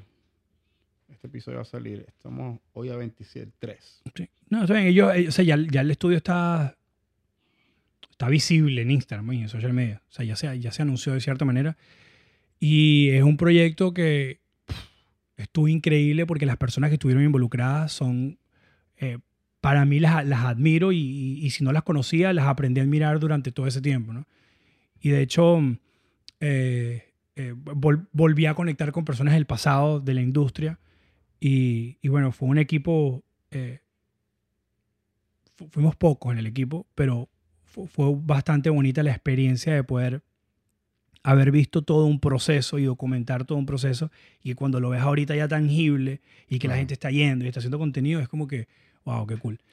No, Entonces, y no solo eso, sino con- conectarse con gente del pasado que, que han tenido, así como tú tuviste una evolución ¿no? Ujú. en, en cuanto a tu desarrollo eh, eh, como artista, a tu desarrollo eh, como emprendedor también. claro, eh, conse- conectar con esa gente luego de un tiempo ¿no? siempre, siempre es súper arrecho, porque al Ya. final del día, eh, "Ma- Marico, ¿cómo te va? Empiezan a echar los Ya. cuentos, qué es lo que estaban haciendo. Y como es un proceso, lo que tú estás, lo que tú estás Ya. grabando de varios, de varios días, o sea, imagino que tienes, intercambian todos los cuentos de los, de los años que no se han visto. fue año y medio. Fabuloso, me imagino. Y ¿no? con, por lo menos hay uno con particular el- con Adrián, que fue donde yo estuve en mi estudio, la historia que te conté ahorita, donde yo estuve en mi estudio por primera vez, eh, él era dueño de ese estudio. Y luego, si estuvimos en contacto on and off, siempre, ¿sabes? Nos veíamos de vez en cuando. Y luego reconectamos aquí ahorita porque él es el estudio manager de, de este, de este estudio. Y, ¿sabes? Fue increíble poder compartir con él otra vez y, y como ver su proceso, ¿no? Y como Ujú. él- a mí me parece que él es una, tiene una mente que no para jamás, es un tipo súper inteligente y entonces siempre está como en todo, ¿no? Y pendiente de esto, verlo a él en su proceso junto con las otras personas que estuvieron involucradas, pues me, me, no sé, me, me disfruté mucho ese proceso. Me disfruté mucho ese proceso durante ese año y medio.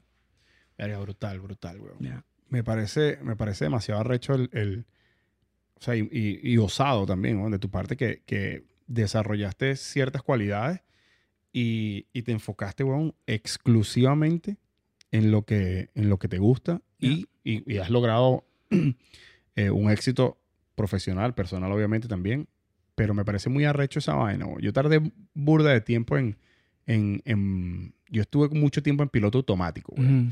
Y creo que nos pasa mucho, eh, a la mayoría, me atrevo a decir, que entras en ese, en ese piloto automático de eh, tengo que trabajar, tengo que lograr esto, tengo que hacer esto. Y estás pensando en el resultado de, de- de las cosas. Estás, estás viviendo cada uno de los días como que en el futuro, tratando de, de- de- de hacer algo Trying to figure it out. Para el futuro. Cuando, cuando la única forma de, de- de- de vivir el futuro es, El presente. es el presente. Vivimos... Suena muy cliché, pero es que Es así, weón. Es, es, así. es así. Ah, Es así. Y bueno, estaba viendo hoy un, un- un programa ahí que yo veo de ciencia y, y el carajo del, del- el narrador de la vaina dice, nosotros todos los días viajamos al futuro. Lo único que viajamos a un segundo por, por hora. O sea, cada segundo estamos viajando en, en el, en el futuro. Mind blowing, weón. Pero Hmm. a un segundo por segundo. Es arrecho, weón. Ayer, el- en estos días, el martes, estuve con, con un chico que estamos haciendo contenido eh, para unos conceptos audiovisuales que él está haciendo. Eh, y me pareció muy curioso porque por lo general cuando uno va a producciones, eh, tú vas, haces el contenido, conoces a la gente, interactúas profesionalmente, se acaba la producción, gracias por todo, y cada quien se va. En esta oportunidad, él, él se llama Xavier. Este, él dijo, ¿sabes? Después que terminemos, me gustaría invitarles un café o a comernos algo, conversar un poco de todo esto que pasó. Él es una persona muy espiritual. Eh, entonces, el, el contenido que él estaba haciendo era relacionado con eso. Y dijo, ¿sabes? Me gusta conectar con la gente. Si yo estoy trabajando contigo, no es porque me gustó lo que hacía, sino porque, ¿sabes? Quiero interactuar contigo a ver de qué hablas, qué conversación. extender las relaciones. Exactamente. Y una de las frases que él dijo en su, en, en su contenido que le estaba diciendo era, conocimiento es muerte, conocer es vivir. "Ah". Eso claro, terminamos la Bueno, producción. conocimiento, Es muerte, conocer es vivir. Claro, porque sí, tiene sentido. ¿no? Déjame ver si lo logro interpretar. Ujú. Después tú me dices eh, tu interpretación del- de, la vaina. Tiene sentido porque cuando tú estás descubriendo, experimentando y estás descubriendo, continúas el proceso. Mientras que cuando ya eh, lo sabes algo, eh, ya, o sea, si sabes cómo caminar, ya sabes cómo caminar. Pero el proceso de enseñanza que te da y todos los traspiés que tú te, que te- que vas viviendo mientras logras caminar es el conocer. es el conocer. Verga, rechísimo. Güey. es decir, entonces me, me llamó mucho la atención y nos fuimos a un Starbucks a, a tomarnos un café y a comernos algo. Estábamos todos, éramos cinco o seis personas. Y de repente él dice, te estoy hablando que esto fue aquí en el Doral, en un, no me acuerdo en qué Starbucks era, el de la 25 creo. O sea, carros pasando y tal. Y al frente de Starbucks había una mata, grama. Vamos a sentarnos ahí. Y nos sentamos abajo, una, o sea, uno de los dates, una de las reuniones más hippies que he tenido en mi vida. Entonces, nos sentamos ahí a hablar como por media hora y cada uno diciendo como ¿sabes? su input con respecto a lo que piensa de la vida, o, o sea, conversando de más allá del, del trabajo. ¿no? Pero se me quedó eso, lo de conocimiento es muerte y conocer es vivir. Me pareció eh, ba- bastante interesante porque muchas veces eh, invertimos mucho tiempo en, en saber qué es lo que va a pasar. Y, Y nadie sabe, güey. y nadie sabe. O sea, yo, yo puedo decir que mañana quiero ir a comer pasta a X sitio y a lo mejor salgo y me pasa algo y, ¿sabes? Entonces, No, marico, si ponerlo tan grave, está cerrado.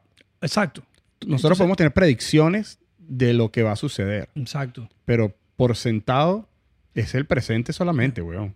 O sea, el futuro es una predicción. Es Tú puedes- incierto. es totalmente incierto. Tú puedes pensar lo que va a suceder, lo que va a suceder, pero, pero o sea, es un pronóstico, no, no Yo durante eh, eh, el proyecto que te estaba comentando al principio de The Hugo Way, donde he venido documentando las palabras, eh, me ha enseñado mucho a disfrutar precisamente el presente. Porque hay, hay muchos, muchos días de incertidumbre o frustración o, o lo que sea que te ponen a ti como, ¿por qué estoy pensando en esto? Déjame ya para pausarme aquí un momento, ¿qué es lo que tengo? Que estoy, estoy en mi apartamento, tengo esto, tengo comida, estoy vivo. man. En realidad lo que estoy haciendo, por lo estoy haciendo porque estoy vivo. Entonces, ya. O sea, lo, lo Un demás... agradecimiento. ¿no? Eso lo hablaba con, con. César, con el, el vegano, el, el episodio 5, si no Ujú. me equivoco. Eh, hablamos de eso, de la- Ya. del agradecimiento y de la eh, contemplación, brother. O sea, que, que necesitamos ser agradecidos, brother. O sea, estamos en este país, brother. Ujú. Vinimos aquí, X, como se haya sido. eh, tenemos familia, weón. O sea, nuestra familia está bien. O sea, nosotros estamos, somos muy, muy afortunados, weón. O sea, Totalmente. y, y, y pienso que a veces simplemente, pum, despertamos, abrimos los ojos y damos por sentado que, verga, la alarma, no sé qué. Entras en la, en la corredera y, y pierdes ese, ese, es, esa, esa pimientica que le da la vida, ¿no? Que es, brother, Ser feliz y, estar vivo, weón. Ya. Lo damos por sentado. ¿Cuánta gente no se acuesta y no, no se para, weón? Ya. Hay- yo- uno de, dentro de este journaling que yo hago, yo agradezco tres cosas por tres cosas todos los días. Siempre. Y esas tres cosas me las repito eh, durante todo el día. O sea, tengo alarmas y todo donde yo me tomo cinco minutos o tres minutos para volverlo a leer y volver a dar las gracias por todo eso. Eh, me ha ayudado mucho con mis procesos, me ha ayudado mucho a tranquilizarme. Yo soy muy inquieto y, y ¿sabes? Siempre tengo que estar haciendo algo y la meditación y todo esto me, me, me ayudaba a entender mejor mi proceso, a pausar y agradecer muchísimo más. Este, Ponerle un par de comas a la vida de vez en cuando. Totalmente, totalmente. Eh, totalmente. Quizás yo a veces utilizo el, el término de, de- de improvisación, ¿no? de improvisar la vida. Y mm, eh, de algo cierto tiene, ¿no? Porque precisamente el, disfrutar el presente uno nunca sabe lo que va a pasar. ¿no? Entonces es estás ahí como que... Eh, mencionaste algo increíble. Improvisación. La improvisación está estrechamente relacionada con el presente, weón. Porque tú no puedes improvisar en el futuro. Ni en el pasado tampoco. O sea, improvisar es una de las vainas que yo amo de hacer esta vaina. Que aquí estamos tú y yo improvisar. improvisando 100%, weón. O sea, esto no es un programa de televisión de, de- que tiene X cantidad de tiempo para cubrir X cantidad de temas y una gente hablándote por aquí diciéndote qué es lo que tienes que hablar y que si no, simplemente estamos tú y yo aquí conectados, weón, hablando paja y, y viviendo, el, viviendo el presente. Marico, es un- lo, lo veo, lo estoy viendo ahora. Es una forma de, de- ¿Ya? de vivir el presente, weón. O sea, nosotros estamos disfrutando Estamos este disfrutando momento, este momento, weón. Fíjate que- Verga, marico, deep, Eh, ahorita que estaba de- hablando de, que uno se levanta, la alarma y tal, y corre a abrir el celular. Chamo, a mí me costó bastante desprenderme de esa mala rutina. Y cada vez que lo veo en alguien es como que, bro, have you taken a second of your life for the past how many years you have de yo solamente levantarte y mirar al techo?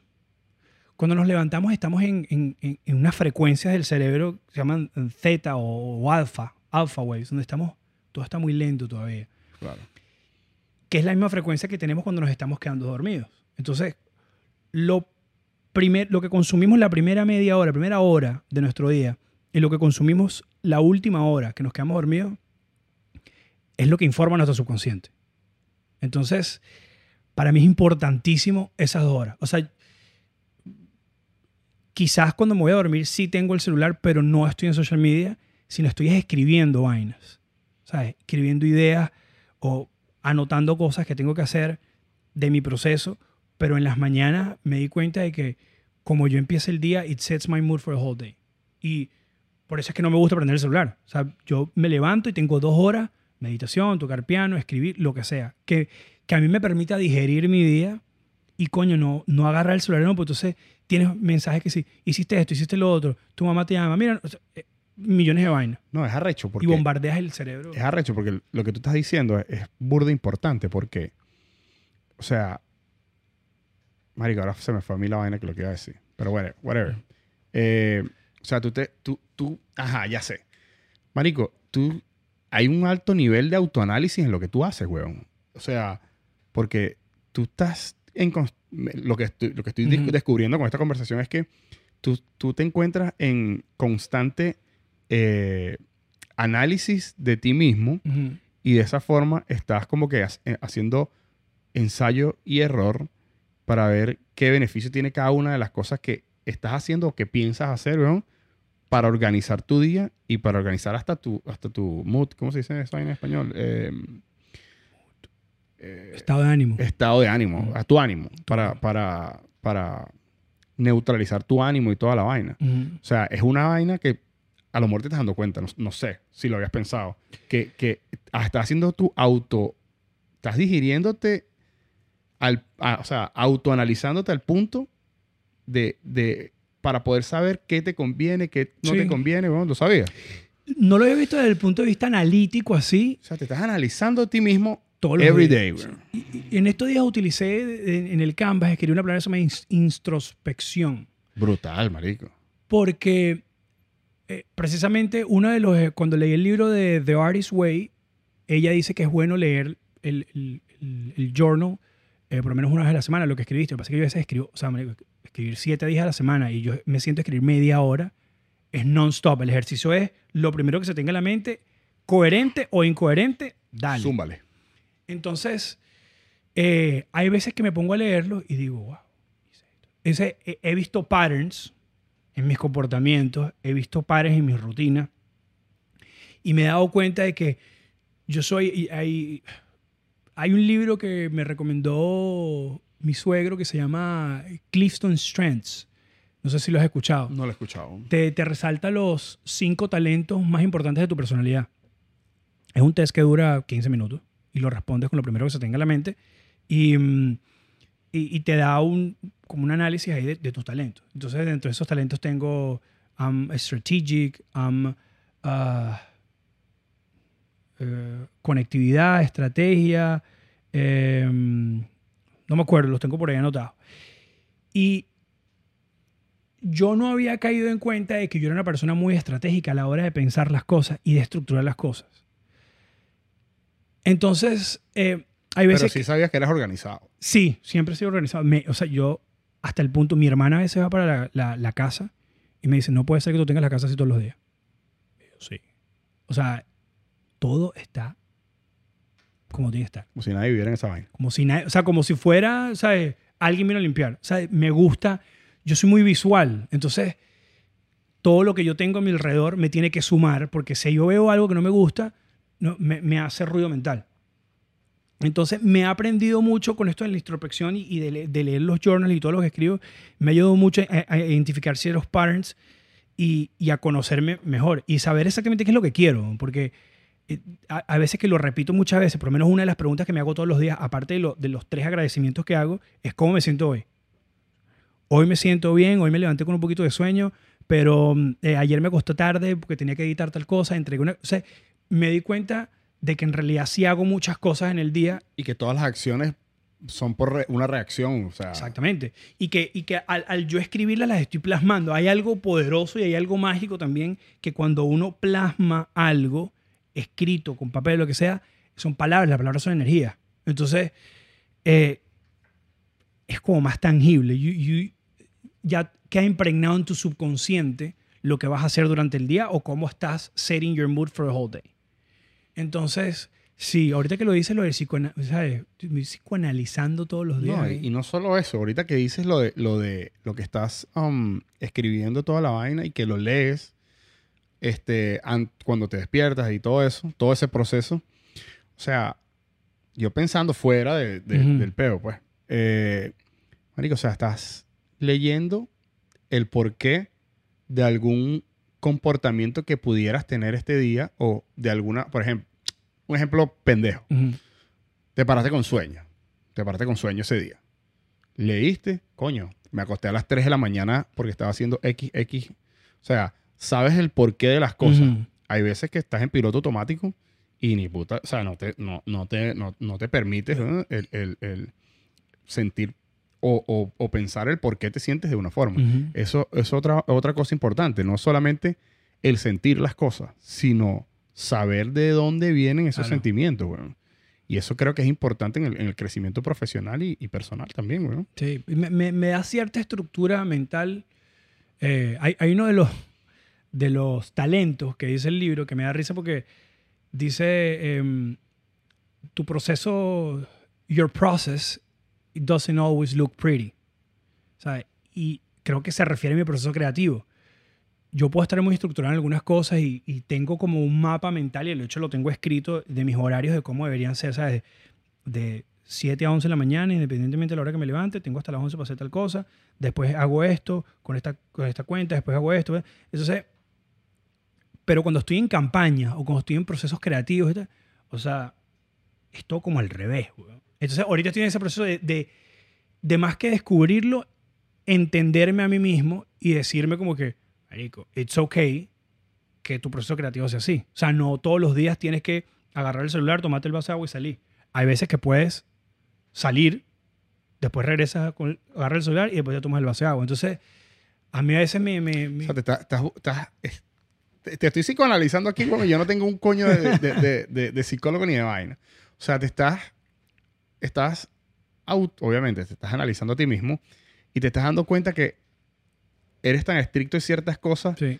que ahora te estás dando cuenta que it's fine. O sea, no, no tienes que seguir el, el- el- el patrón perfecto que tenías diseñado eh, eh, pues, en tu cuaderno, en tu celular, no sé dónde lo escribes, sino como que hay, hay también eh, margen para hacer las cosas de una diferente Exacto. forma cada día. ¿Me entiendes? Y sabes cómo me di cuenta de eso también, Eh,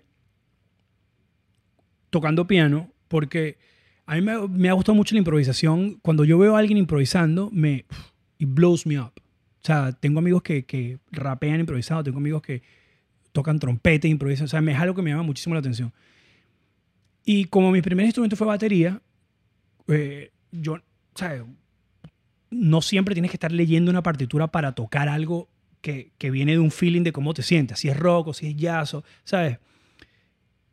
Y haciendo este ejercicio de piano, que lo hago muchas mañanas, que simplemente me pongo a improvisar, nunca lo había hecho porque yo pensé que, ¿sabes? Tengo que estar perfecto en la teoría y tal. Y dije, ¿sabes qué? A mí suena el airflow. Y me ayuda mucho a drenar energías o pensamientos o, incertidumbres que tengo. Y me siento y veo el piano and I get high just from playing. O sea, puedo durar 15, 20 minutos tocando y tocando y tocando, tocando, y a veces es con rabia, a veces es con emoción, a veces es con nostalgia, pero me ha ayudado a entender que precisamente, claro, sé cierta teoría, sé cuáles son las notas, pero, ¿sabes?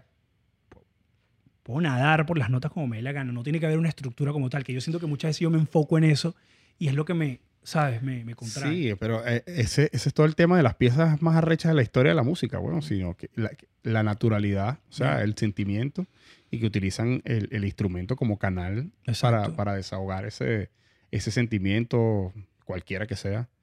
Eh, y marico, el piano tiene un sentimiento, Totalmente. pss, o sea, Totalmente. Siempre me ha gustado mucho. El, gustó. el piano es una vaina, o sea, aquí ahorita estás, yo tengo un piano aquí en la casa y, y ahorita lo estabas tocando y, marico, tú, o sea, tú, tú en el piano, o sea, puedes sentir, weón, o Puedes sea, comunicar Puedes sentimientos. comunicar totalmente. sentimientos, tal cual, weón. Ya. Es es una vaina, una vaina increíble. weón. Uno de mis captions en estos días, yo últimamente he estado posteando eh, eh, yo tocando piano eh, y uno de los captions fue eh, words.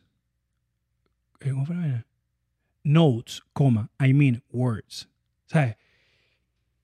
Hay veces que, ¿sabes? Discuto con alguien o, o- o tengo vainas que quiero decir, pero las tengo que canalizar y toco como un loco y es como, ok, esto es lo que quise decir.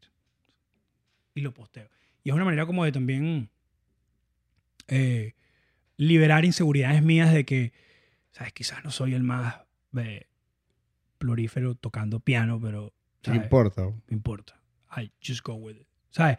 Y, y me he dado eh, cuenta en todos estos procesos durante todo este año y medio que he venido con, con lo de Hugo Way y lo del Canvas. Y, o sea, he sido muy, he conectado mucho con mi niño interior y he empezado a replicar lo que hacía yo de chiquito, cuando tenía 11 años. No me he puesto a cantar todavía, pero ¿sabes? yo me, me, me pongo en mi casa eh, y, y seteo todo al- a, a mi Hyuga Mood, que, que ese es el, el username que yo utilizo en las redes sociales, que es HYGG que Hyuga al- al- es una palabra danés, una costumbre que tienen los daneses en invierno de reunirse todos cuando hace mucho frío. Entonces se quedan en, en su casa, comparten, eh, hablan. Y la palabra al inglés traduce como coziness. ¿ok? Entonces, por lo menos esto que estamos teniendo nosotros en este momento es un Hyuga moment. ¿Por qué? Porque. Tenemos las luces seteadas, hay silencio, estamos conversando algo que nos gusta, estamos disfrutando el momento y eso es un momento Hyuga. Entonces, em, no sé por qué dije eso. Estamos teniendo un momento un yo, pero ¿Sabes que ahorita que estás hablando de la vaina del, del- algo. del momento Hyuga y toda la vaina? Marico, dime cuáles son la- la- las cinco palabras de- que más te dejaron así loco de bola de, de- de las que has escrito en, el- en la vaina. te voy a decir las primeras que se me vengan a la mente. Improvisación, música, musa, introspección y recording studio. Son las primeras que se me vienen a la mente. Y en varias oportunidades las he repetido. So, hay algo ahí. eh. Hay una, hay, una, hay una conexión, weón, entre el estudio, la música, la musa y la introspección. Tal vez, weón, no sé, yo dándole aquí a la huevonada. ¿Qué te puedo decir? No sé. O sea, hay algo ahí, hay- algo ahí. Puede ser un video musical, puede ser un, una, una canción, una... Hay algo, hay algo ahí, porque con todos esos elementos, por lo general, con, con esos elementos puedes hacer un, un, un video, con esos elementos puedes hacer un, una canción, weón. Ya. Por lo menos ahorita, lo, lo más reciente que he hecho, eh, mi abuelita hace un mes pasó a otro plano. No sé, sí. y a otra dimensión. Me ericé cuando dije esto. Y mi manera de... Se me quebró un poco la voz. Mm. No, tranquilo, weón. Tómate, tómate tu tiempo. Eh, ¿Cómo quiere uno esos viejos, loco? sí. Y eso que yo, yo siento que pude haberla disfrutado más, pero eh, nada, yo andaba en mi mundo y, y yo siempre he sido muy, muy, como muy, eh, soy muy familiar, pero eh, muy puntual. A mí no me, sí me gusta mucho estar solo. O sea, a mí me gusta mucho ir para la playa solo, estar en mi casa solo. eh, disfruto mucho ese, ese, ese momento. Entonces, Es parte de la... de- es parte de, eh, o sea, estelar de, de- de un- una persona creativa, weón. sí. Estar solos y, y, y enfocado en la vaina. O sea, Y- total. Y cuando pasó esto con mi abuela, eh, a mí lo que me rompió el corazón fue mi mamá, weón. Mierda. Este. Lo primero que se me vino a la mente fue mi mamá. Y una de las maneras de canalizarlo para mí fue llamándole y diciéndole, eh, mamá, hagamos una, una colección inspirada en mi abuela. Mi mamá es orfebre y hace piezas, o sea, hace anillos, hace pulseras. Y yo le dije a ella, este, ¿qué pasa? Hacemos una colección inspirada en ella para canalizar lo que sentimos, qué sé yo. Y mi mamá me dijo, ok, a tu abuela le gustan las perlas, este, eh, puedo hacer collares, puedo hacer eh, eh, zarcillos, puedo hacer em, bracelets, entonces, puedo hacer anillos, entonces, mierda. Ok, salió. todo este proceso me ha ayudado a a entender que, que mientras más conecto conmigo mismo, me gusto como más vulnerable también, ¿no? Como más. Pero es que eso, eso también va con la edad, weón. Ya, Eh, bueno, eso puede también ser. va con la edad, weón. Cuando tú, tú te Después de los permites- 30. Tú te permites sentir más, weón. Exacto. Te permites senti- sentir más, weón. Entonces, eh, hicimos esta colección y la, fue una colección inspirada en, los, en 1920, que fue cuando nació mi abuela. Este, y hicimos las fotografías y el contenido, lo hice con Daniela, mi novia, y con la mamá. Eh, nos fuimos a casa de un amigo que tiene un proyector eh, increíble. Se llama, creo que se llama Baba la vaina. No pequeñito. Y proyecta en 4K. Entonces, proyectamos las imágenes de los, 14 de los 1920s allí y a, a Daniela y a la mamá las tenía al frente del proyector, entonces se generaba algo interesante, o sea, los visuales eran como interesantes, ¿no? Entonces hicimos todo ese contenido allí y ya, bueno, lo- lo- en, en social media está, la cuenta de mi mamá es by Floren, by To- Floran. todo eso lo vamos a poner en el... Ok.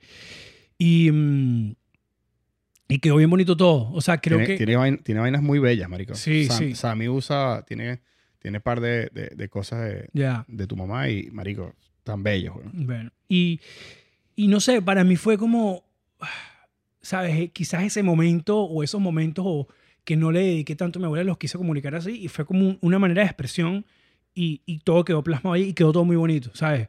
Aparte fue una manera también de conectar un poco más con mi mamá durante todo ese proceso y con mi hermana también. Entonces, nada, estuvo Eso es el, el proyecto más reciente que he hecho, que es un, un passion project, por decirlo así. Sí, Entonces- yo, te, yo te entiendo totalmente, weón, porque eh, mi nona también falleció recientemente, brother. Y verga, brother, imagínate, ellos vivían, en- eh, vivían en Italia, ellos se fueron de, ellos vivieron 40 años en Venezuela o, o más, no sé.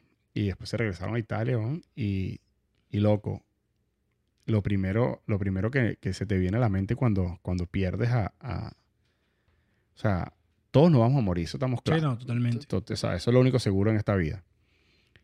Pero cuando es un abuelo, weón, marico, la vaina es, o sea, porque es que yo siento que la vida, la vida, nosotros vivimos en tres fases de la vida. Y la primera y la última fase es la más bonita, la más pura y donde nuestros sentimientos y nuestras acciones están llenos de bondad, weón. Porque, por ejemplo, te pongo los niños y, lo- y los ancianos, weón. Esos son Es la energía más, más cuando, pura. Cuando tú, cuan- cuando, un niño muere, es, cualquier muerte es trágica, pero cuando un niño muere, verga, es arrecho por esa inocencia que, un, que se pierde. Y si, si tú lo ves desde del punto de vista em, de energía, o sea, eh, es, es- es una energía pura, weón. O sea, no hay, no hay una maldad, no existe Es nada. pura inocencia. pura inocencia. Pero sucede que con, lo- con lo- los abuelos, weón, es lo mismo, men. Ellos, ellos viven a través de los ojos de, de sus nietos, de su, de, de su, de su familia. Mm. Y es arrecho porque, mira, para mí es burde heavy también todo este peo, ¿no? Pero es arrecho que ellos viven de los recuerdos, weón. Claro. Ellos viven de los recuerdos porque debe ser, y espero llegar a viejo y poder vivir eso, debe ser súper arrecho que nosotros no estamos diseñados para vivir tanto, weón. ¿Me entiendes? O sea, nosotros no estamos diseñados para vivir tanto. Entonces, cuando, yo, cuando lo- lo- los abuelitos llegan a, un- a una edad, weón, ¿sabes? Ya ellos viven por los ojos de otra persona. Sí. Y, y esas, esas otras personas están en su peak de desarrollo, weón. ¿Me entiendes? Entonces, e- están en su piloto automático, en su sus proyectos, en sus cosas, en sus trabajos, en sus vidas, creando sus propias familias y todo eso. Y ellos están ahí, marico, como espectadores prácticamente, weón Totalmente. llenos de pureza y como espectadores eh, viviendo de lo poco que nosotros le podemos dar y viviendo de todos los recuerdos que, que les queda, todas las cosas. O sea, yo te digo, o sea, a mí me viene a la mente eh, las casas donde, de, de- de mis nonos en en Italia, ¿no? y. tú te das cuenta, o sea, cómo están puestas todas las cosas alrededor de, de, de- de la sala y cómo están. O sea, está, es- todo está completamente ahí para, para detonar recuerdos, para sentirse vivos, weón. Sí, o sea, totalmente. es arrecho cómo, no, cómo pasamos de ser seres súper puros al principio de, de- de- de nuestras vidas y nos convertimos en cualquier cosa que nos vayamos a convertir a, a lo, a lo largo de, partiendo de la adolescencia hasta la, la adultez Ujú. tardía y cómo nos, nos- la vida nos, nos devuelve otra vez, weón, a, a, a- a ser mismo- niños, marico. totalmente. arrecho. Son, son, son unos niños, ¿sabes? Son unos niños. Mi abuela parecía una niña ya. Eh, Entonces, una, una de las cosas que yo hacía, yo en el 2000, yo empecé con, eh, a, a- a invertirle más tiempo a mi crecimiento personal, por decirlo así, a partir del 2015. En el 2013 me decidí cambiar mi alimentación y empecé como vegetariano, vegano, on and off y tal. Y ya en el 2015 tomé como la decisión y empecé a meditar, ¿no? Y cuando yo estaba en el 2015, estaba haciendo, hice Uber como por cuatro meses. Y en ese tiempo que estuve haciendo Uber, eh, entre que dejaba y recogía gente, escuchaba videos de crecimiento, más que de crecimiento personal, como de energía. Me, me- me- empapé de este tema del subconsciente, de la mente, cómo funciona la mente, etc. Me enamoré mucho de ese tema. Y una de las cosas, cada vez que un, un viejito se montaba en, el Uber, sabes que yo lo tenía que llevar, les hacía una pregunta. Les hacía una pregunta. Eh, yo siempre le hago, tengo estas conversaciones con gente eh, de la tercera edad. eh, ¿Qué consejos le das a una persona de 30 años? O de qué edad tenía yo, no sé, 28, qué sé yo. Y mm, me decían como que, "Wow, vive. Otros me decían, búscate una pareja eh, a la que admire. Uno me dio mucha risa, me dijo, My secret is weed. Y, oh, wow. Y me dice, Yeah, I've been smoking weed for the past, no sé, 45 years. Y yo, ok, interesante. Hay gente que me decía, eh, haz lo que te apasione hacer. Pero todos coincidían de, de cierta manera u otra con, con, con los recuerdos, ¿no? Con, con el vivir, weón. Entonces, o sea, se me vino solamente ahorita que, que, que, que logré conectar con mu- muchas conversaciones en, en- mientras hacía Uber con esta persona y se ponían a hablar, a veces eran viejitos 80 años, 70 años, ¿sabes? Sí, que a veces no tienen su, su- no están en su 100% de su capacidad Exacto. mental. Pero ahora te quiero hacer una pregunta, güey. Eh, Marico, ¿qué pasa cuando nos morimos? ¿Qué- cuál, es tu. ¿Cuál es tu concepto? ¿Sabes que hace un mes No tengo ni idea si eres religioso, si no eres religioso, si... si yo... sí sé que, sí sé que tienes... tienes um, hay personas que son religiosas y hay personas que son Practicantes. practicantes, hay otro, hay muchos tipos de personas en cuanto a eso de, de, de- de las energías y todo eso. ¿no? Eh, hay gente que es espiritual, pero no es religiosa. Hay gente que es religiosa y es espiritual. Hay gente que es eh, religiosa y ni de, ni de vaina son espirituales.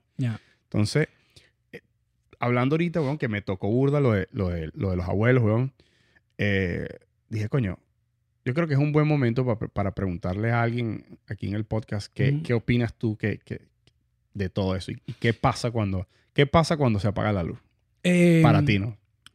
Nadie tiene la verdad absoluta de eso. Nadie tiene la verdad absoluta y es un tema que me gustaría aprender más. Casualmente hace como un mes tuve una conversación con una amiga, fue una conversación muy, muy improvisada, muy rápida, y caímos en este mismo tema y le dije, mira, me gustaría aprender más con respecto a eso. Eh, he tenido conversaciones donde me han dicho que tenemos siete vidas. He tenido conversaciones donde, ah, ¿sabes? Existe la reencarnación. Eh, he tenido conversaciones de todo tipo que involucran ese tema, pero todavía no me he identificado o todavía no he aprendido lo suficiente sobre qué pasa después que nos morimos. Y era, No, esto es, esto es pura opinión, porque Sí. nadie sabe. y era, eso era una pregunta frecuente que yo me hacía cuando era chiquito. O sea, antes de que mi hermana naciera, antes de los seis años, yo siempre me ponía a imaginar qué pasaba o qué pasaría después que, que uno se muere. O sea, se apaga la luz y qué pasa. O sea, ya no, no te vuelves a levantar más nunca en tu cama, no vuelves a hablar más nunca con la gente. O sea, ¿en qué dimensión está? Creo que el, el ir aprendiendo de, de- de todos estos temas, leyendo, informándome, eh, no sé, es, es- lo tengo como un- es como un- una conversación pendiente conmigo mismo o un tema pendiente conmigo mismo que quiero aprender más porque no, no sé exactamente qué pasa. Me gustaría saber, me gustaría tener un- una idea más profunda de, de a dónde nos vamos, porque estoy seguro que nos vamos a otra dimensión completamente diferente donde descansamos y donde estamos en, en pura ingenuidad y pura, eh, pura inocencia. Eh, pero no, no te sabría decir... eh, No, yo, yo, te- yo entiendo todo lo que me está diciendo y estoy total y completamente de acuerdo contigo, pero um, es una realidad. Nadie sabe, marico. O sea, nadie sabe para dónde vamos. Sí, o si vamos para algún lado, ¿no? Eh, A mí, disculpa que te interrumpa, a mí me, gusta, me gustaría pensar que, que nuestra alma queda, queda por ahí eh, divagando y acompañando a las personas que formaron parte de nosotros en esa, vida, en esa última vida. O sea, yo cada vez que hablo de mi abuela o de mi abuelo me erizo. O sea, mi abuelito, se- que el esposo de mi abuela se murió en el 93. Y una vez me dijeron que él era mi ángel de la guarda, que él siempre estaba al lado mío de alguna manera. Y yo cada vez que lo recuerdo y cada vez que me hablo me erizo, ¿sabes? Es como que... wow. Entonces, no, siento que es un tema de energía también, ¿no? Como que... sí, o en, sea, el, en el- en el universo todo, exacto. todo se transforma. No existe algo como que eh, algo que se pierda. No, no, no existe. O sea, Y somos energía. somos que- energía 100% y, y generamos energía y en el universo energía es lo que sobra. Y los físicos probablemente estén de acuerdo conmigo, los químicos también, que todo, todo se transforma, ¿no? Eh, yo no sé qué pasa, obviamente tampoco, eh, pero sí creo que yo antes estaba pensando como que, verga, ¿será que me cremen? Y no sé, mis cenizas y la vaina. Todo lo que pensamos todas las personas del mundo alguna vez. Y, y entonces estaba conversando con, con- con una persona sobre este tema ¿no? en, en- en el trabajo. Y dije, coño, ¿sabes? Cambié de opinión, weón.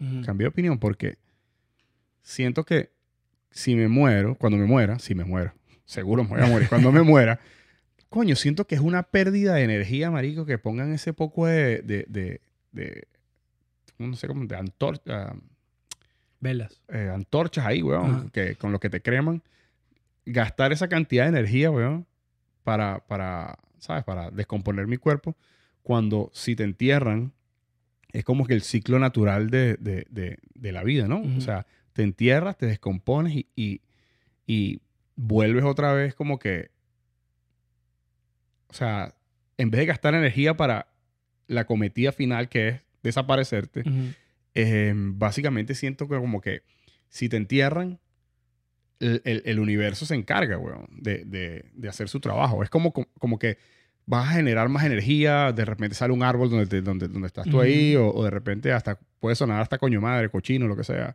Este, los animales, weón, o sea, se aprovechan de ti. eh, no sé, weón. O sea, esa vaina lo, lo estaba conversando hace un par de días con, con alguien. yo siempre he querido que me cremen. Eh, porque no, no me gustan los velorios, chamo. O sea, me parece que son... O sea, a mí no me gustaría que el día que yo pase a otra dimensión la gente esté llorando y la gente esté, ¿sabes? Viendo la tumba. Me parece como un poco tétrico Sí, eso. no, no, total. Entonces- el, el peor de los velorios es que eso tiene una razón de ser, tú sabes, me imagino. Mm, Por favor, Marico. ilústrame. Te explico. Los velorios, antes, bueno, no sé cuántos años atrás, no había la tecnología como ahorita. Ah, se murió. No había, no, o sea, no había. Entonces la gente, había personas que se desmayaban, weón, o, se, o, o- o perdían el conocimiento por, por largos periodos de tiempo, o, o estaban en coma aún, tal vez. Y eh, el velorio es para eso, marico. El velorio era, te ponían ahí, te abrían tu vaina y te dejaban a ver, huevón, a ver si te parabas, huevón. A ver si te parabas, marico. Wow. Por eso es que existen los velorios. Entonces te tengo otra peor todavía. ¿Tú has escuchado el, el- el- el tema de Salvado por la Campana? Claro. Bueno, weón, Salvado por la Campana es porque las personas que no tenían, eh, que no tenían ese, ese, ese velorio, marico, los enganchaban supuestamente, no sé si es un cuento de camino o qué coño, ¿no? Pero lo escuché y lo estoy compartiendo. Eh, las personas eh, les, les ar- le- le amarraban un... al- no, fíjate la vaina.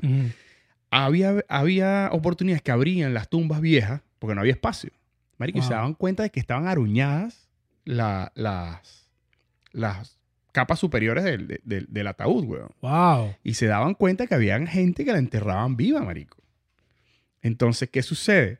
Vino esta gente y dijo, bueno, vamos a hacer un velorio para ver si se para Para asegurar, ¿no? De que- para asegurarnos que el hombre... ta- Entonces, si no se paraban en el velorio, viendo después lo de, lo, lo de los scratches en el, en, en- en el ataúd, marico, les, les amarraban un, un, pa- un palito, un- una había cuerda, escuchado. weón, a la mano, lo que sea, y lo amarraban afuera en- en- con, una campa- con una campanita. Y había alguien weón, que estaba atrás, era un empleado del cementerio que estaba por ahí. Y cuando él estaba dando como que vueltas como un vigilante, marico. Y cuando escuchaba la campana, weón, ya tú sabes. Y de ahí es donde viene el peo, weón, de salvado por la campana. Save by the Bell. Save by the bell. Qué risa, weón. No sabía eso. Qué interesante. Marico, esto es. Yo cuando me, cuando me dijeron esa vaina, cuando. Marico, o sea, yo no sé ni siquiera si eso es real, pues. Pero, pero make sense, weón. Bueno, sí. Yo, yo, yo creo que preferiría cremado. No sé. No, ese, esa cosa ahí no, no, no me gusta mucho. Marico, ahorita yo sé que tú estás metido en el peo del- de, de- de no comer animales y la vaina. Pero, marico, tú te comiste un poco animales, weón. Deja que, uno, de- deja, que, deja que esos chiquitines te coman a ti, weón. Para que otros se los coman y venga el pajarito y se lo coma y después venga el otro y se coma el Pero si- pajarito. y Pero el- si estamos metidos en un ataúd. No, igualito. ¿Tú crees que, marico, las, las cucarachas entran, huevón, hasta donde, mira, donde sea, donde sea, weón. ¿Será? Sí, vamos a ver. De aquí a, a que pase, a que pase otra dimensión, ¿cómo, ¿cómo se torna eso? Otra dimensión. Eso sí te digo, mira, las religiones, todas las religiones, eh, y, lo, y no solo la- la- las religiones, la gente esotérica esa, que, Ujú. que estamos todos de acuerdo en una vaina, que vamos a otro sitio. Ujú. Ahora, ¿qué es ese sitio? No tengo ni puta idea. Pero sí vamos a otro sitio. De hecho, estaba conversando también, weón, con esa vaina de, de, de morir y, y- y nacer y toda la paja. Una caraja que me dijo, ah, pero píllate la vaina. Cuando tú naces, tu mamá te da a luz. Tú Estás en un sitio oscuro, que es la barriga de tu madre, y sales y ves la luz. Marico, y, y cuando te mueres, la gente como que lo, que lo, han, que lo han revivido, tú sabes, que lo han salvado con, con, con electroshock, vaina de esa. Vio la luz. Ven la luz, huevón. Marico, ¿no será que cuando te mueres apareces en... en- o sea, tu, tu, tu alma es reciclada, huevón, y, a- y aparece en otro lado? Qué buena hipótesis. Me Esa gusta. no es mía.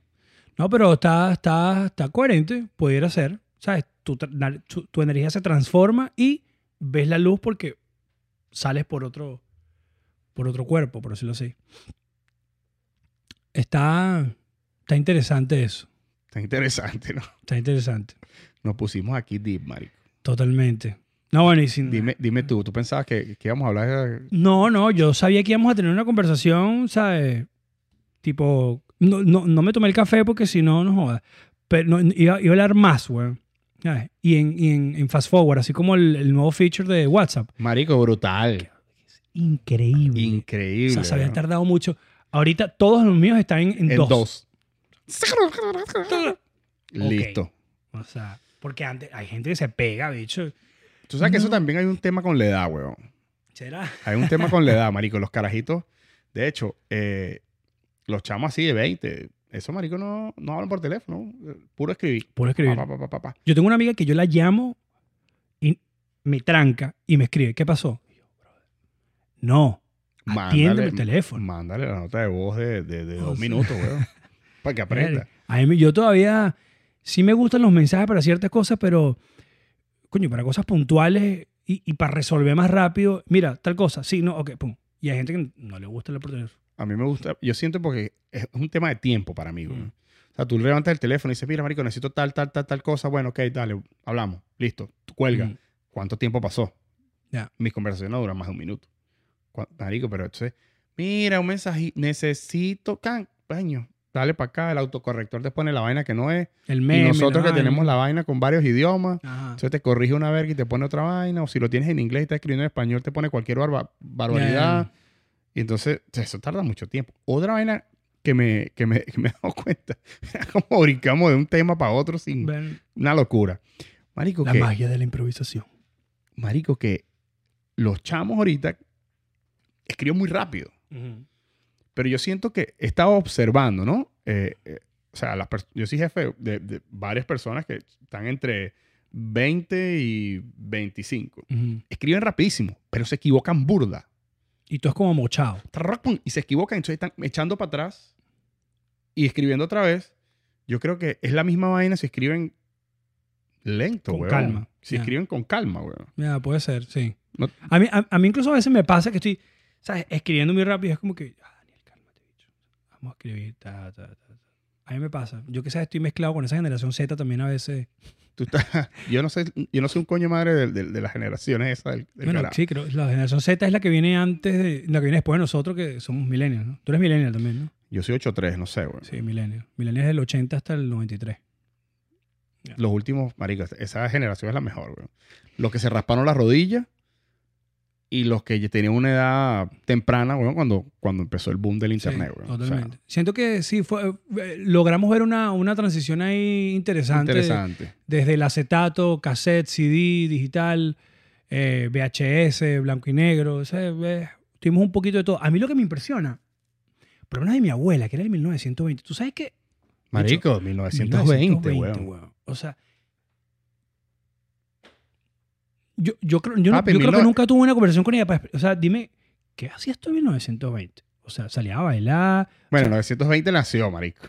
Bueno, Ponle exacto. 935. 1935. Pero, o sea, me parece increíble. O sea, casi 100 años, bicho. O sea, ella vio la evolución de todo, o la gente que nació Es en que, marico, 1920. Y yo no sé qué coño pasó en el, en el 20, pero sé que la 1920 es burda importante, weón. El 1920... eh, Mamá, huevo, eh, eso no fue la, la, la gripe española, esa verga. Puchaste con eso. A mí, en 1920 acababa de terminar la Primera Guerra Mundial entre el 18 y el 19. Este, en 1920, eh, ahorita que estuve buscando más información con, con la campaña que estábamos haciendo de, de mi abuela para la colección de mi mamá, este, mm, eh, explotó el jazz, ¿sabes? Fue, fue el- la cuna de Louis Armstrong, por decirte algo. Em, eh, estaban los flapper dances, estaba el tema este del empoderamiento de la mujer también como que había empezado por allí. Este, mm, ah, estaban pasando muchas cosas interesantes. Yo, yo más que todo lo he estudiado desde el punto de vista de la música porque hace, hace unos meses terminé de leer un libro que se llama Jazz para principiantes. Y ahí hablaban como de toda la evolución de la música desde 1900, incluso creo que tocaron algunos de 1800 hasta 1990, algo así. Es un librito viejo, yo tengo como 40 años, es de mi papá. Terminé, el libro ya terminó todo, lo, lo usé tanto y lo para atrás, para adelante y tal, escribía. Eh, que no, me pareció bastante interesante ahí eso, Marico, esos ajá. artistas de 1920. Sobre todo porque, fíjate que en esos años, la manera como se grababa era muy, era muy espontánea. O sea, no, no era como ahorita que tienes Pro Tools o tienes Logic y entonces haces una toma mil veces. No, aquí era lo que quedaba, era lo que quedaba. Era como el podcast, ¿sabes? Lo que queda es lo que queda, va para arriba y punto. Entonces era muy orgánico todo. Las equivocaciones eran, ¿sabes? Si había algo que pasaba o te salías de tiempo, era, bueno, quedó así. ¿sabes? Era unique. Mira, estoy buscando aquí, weón. Ajá. Ah, a ver si se lo puedo mostrar a la gente. Ok. Estamos hablando. Guerra de Independencia de Irlanda. Oh, wow. Ley seca. El licor no era, no era, eh, estamos en Wikipedia. Eh, las mujeres votaron por primera vez en los Estados Unidos. Exacto, lo vi. Baby Ruth. En, eh, agosto, en agosto de 1920 fue que se... El crack del 29, el peo de la economía y toda la paja. Ok, exacto, en el 29, ¿verdad? Marico, ¿qué pasa? ¿Qué es esto?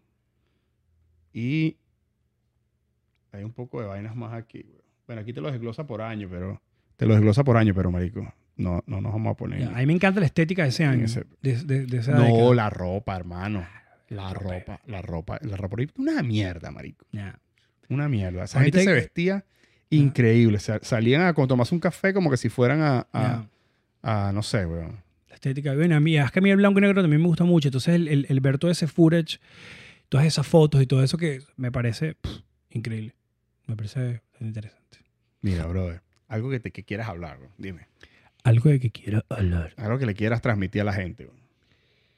Eh, chamo, vivir, amor, no sé. Eh, amor es la frecuencia más alta que experimenta el, el ser humano y, y- se, re- se ve reflejado en las cosas que hacemos. Eh, y, creo que ¿sabes? mu- muchos de los temas que tocamos ahorita en, la conversación es, es disfrutar el momento, vivir y estar presente, consciente y agradecer todo el tiempo. Eh, desde mi experiencia, eh, me ha, me ha ayudado mucho y todas las cosas que he leído y las videos que he visto y viendo, me gusta mucho leer biografías de, de personas, de artistas o de gente que tomó eh, parte en la historia. Entonces, em, todos coinciden en lo mismo, en, vivir el presente, en disfrutar, en hacer lo que te gusta y, yo creo que de cierta manera ese es mi propósito de vida mediante el arte, mediante la música, mediante eh, la- las herramientas que utilizo para expresarme, es mostrar un poquito de esa vulnerabilidad que tenemos todos los seres humanos y que a veces a pesar de que intentamos ocultarlas o, o esconderlas, siempre salen a, la vista. Nunca pensé que iba, se me iban a salir las lágrimas en un, en podcast. No, marico, yo estaba, yo estaba, yo te digo, marico, yo, yo estaba, menos mal que tengo lentes y se refleja la luz del faro, de la verga que tengo ahí, y toda la vaina, porque a mí también se me, se me abuelo el guarapo porque, porque, marico, o sea, yo tuve una relación con, mi, con mis abuelos, los tuve a los cuatro por mucho Mm. tiempo, güey. Y la relación que yo tenía con ellos era una vaina, o sea, y viví, y, y- y yo creo que los sentimientos que yo viví gracias a ellos son los, marico, me hacen la persona que soy hoy, pues. Claro. Me hace la persona que soy hoy porque, te explico, o sea, el hecho de, por ejemplo, mis abuelos que estaban en Venezuela, donde yo vivía en ese momento, cuando ellos se fueron a vivir para Italia, weón, o sea, fue, ese fue mi primer despecho, weón. Ah, sí. Mi primer despecho no fue por una, Por por una novia. novia. ni nada de esa vaina. Mi primer despecho fue, weón, que se me fueron mis abuelos para Italia, man. Yo ve arrecho, marico, lloraba todos los días. Imagínate qué impactante fue ese momento para mí cuando ellos se fueron. Que me quedó grabado en la memoria. O sea, yo, yo sé cómo estaban vestidos cada uno de ellos, marico. O sea, imagínate, sé cómo estaban vestidos cada uno de ellos. Cuando yo me despedí de ellos, fue, bueno, marico, mi- a mí mi papá me tuvo que llevar para Italia el, el mes siguiente, weón. Que ya, da la lloradera, chico. Marico, o sea. Y, verga, o sea. Y esa, y bueno, marico, no, no somos vulnerables, weón. O sea, nosotros tratamos de, siento que aceptarlo y como que, o sea, aceptar que somos vulnerables es, es algo, es parte como que del crecimiento personal, weón, porque al final del día hay, hay muchos entre líderes eh, que, que se hacen ver como que si ellos fueran los super tough guys y todo. Sí, está bien. Pero yo te digo algo, el periodo más, más negro de mi vida fue un periodo que duró un año aproximadamente, donde yo me negué a mí mismo el poder sentir, weón. Viví ese año en piloto automático, gracias a migración, no fue cuando me fui a Europa, gracias, como que se- después del secuestro y toda la paja, o sea, hubo un, un periodo de tiempo que yo No te permitía sentir. No me permitía sentir. Y no me da, yo o sea, no fue algo como que yo dije, me paré un día y dije, ¿sabes qué? Um, ya no siento más.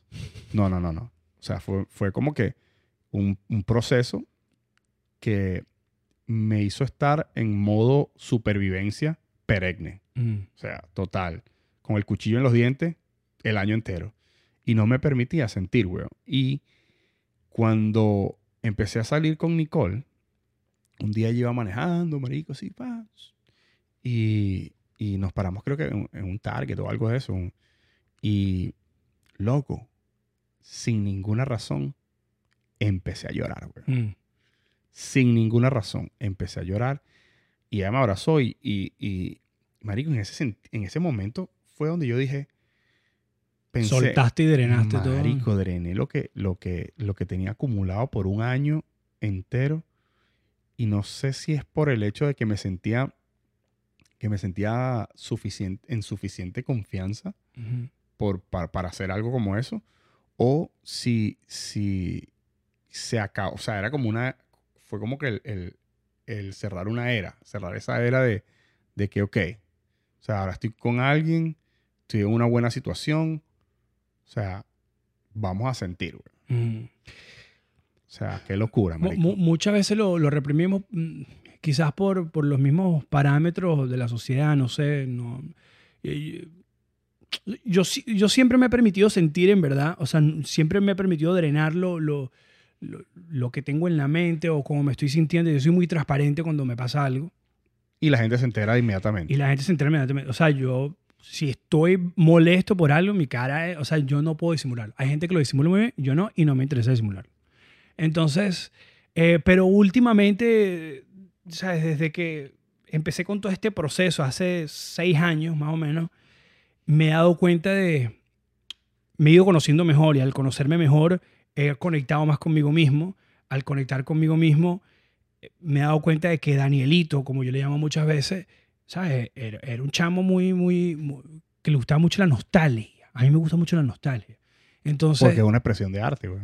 ya, entonces me, cada vez que yo voy a componer algo, voy a escribir algo, me traslado a la nostalgia. Y, ¿sabes? Eso me ha permitido drenar más, expresarme, leerlo, decir, coño, it- it's okay. Es como normalizarlo quizás un poco más, ¿no? Entonces, no estoy diciendo que uno se va a poner a llorar en social media, y, ¿sabes? Y te vas a poner Un a... poco víctima. Sí, pero, pero uno puede comunicar las cosas de cierta manera. Hay, hay cosas, hay, hay maneras de comunicar tus sentimientos y no tiene que ser llorando al frente de la cámara, pero pues, puedes escribir algo. Pues en mi caso, yo lo hago o tocando piano o escribiendo una canción o escribiendo ¿sabes?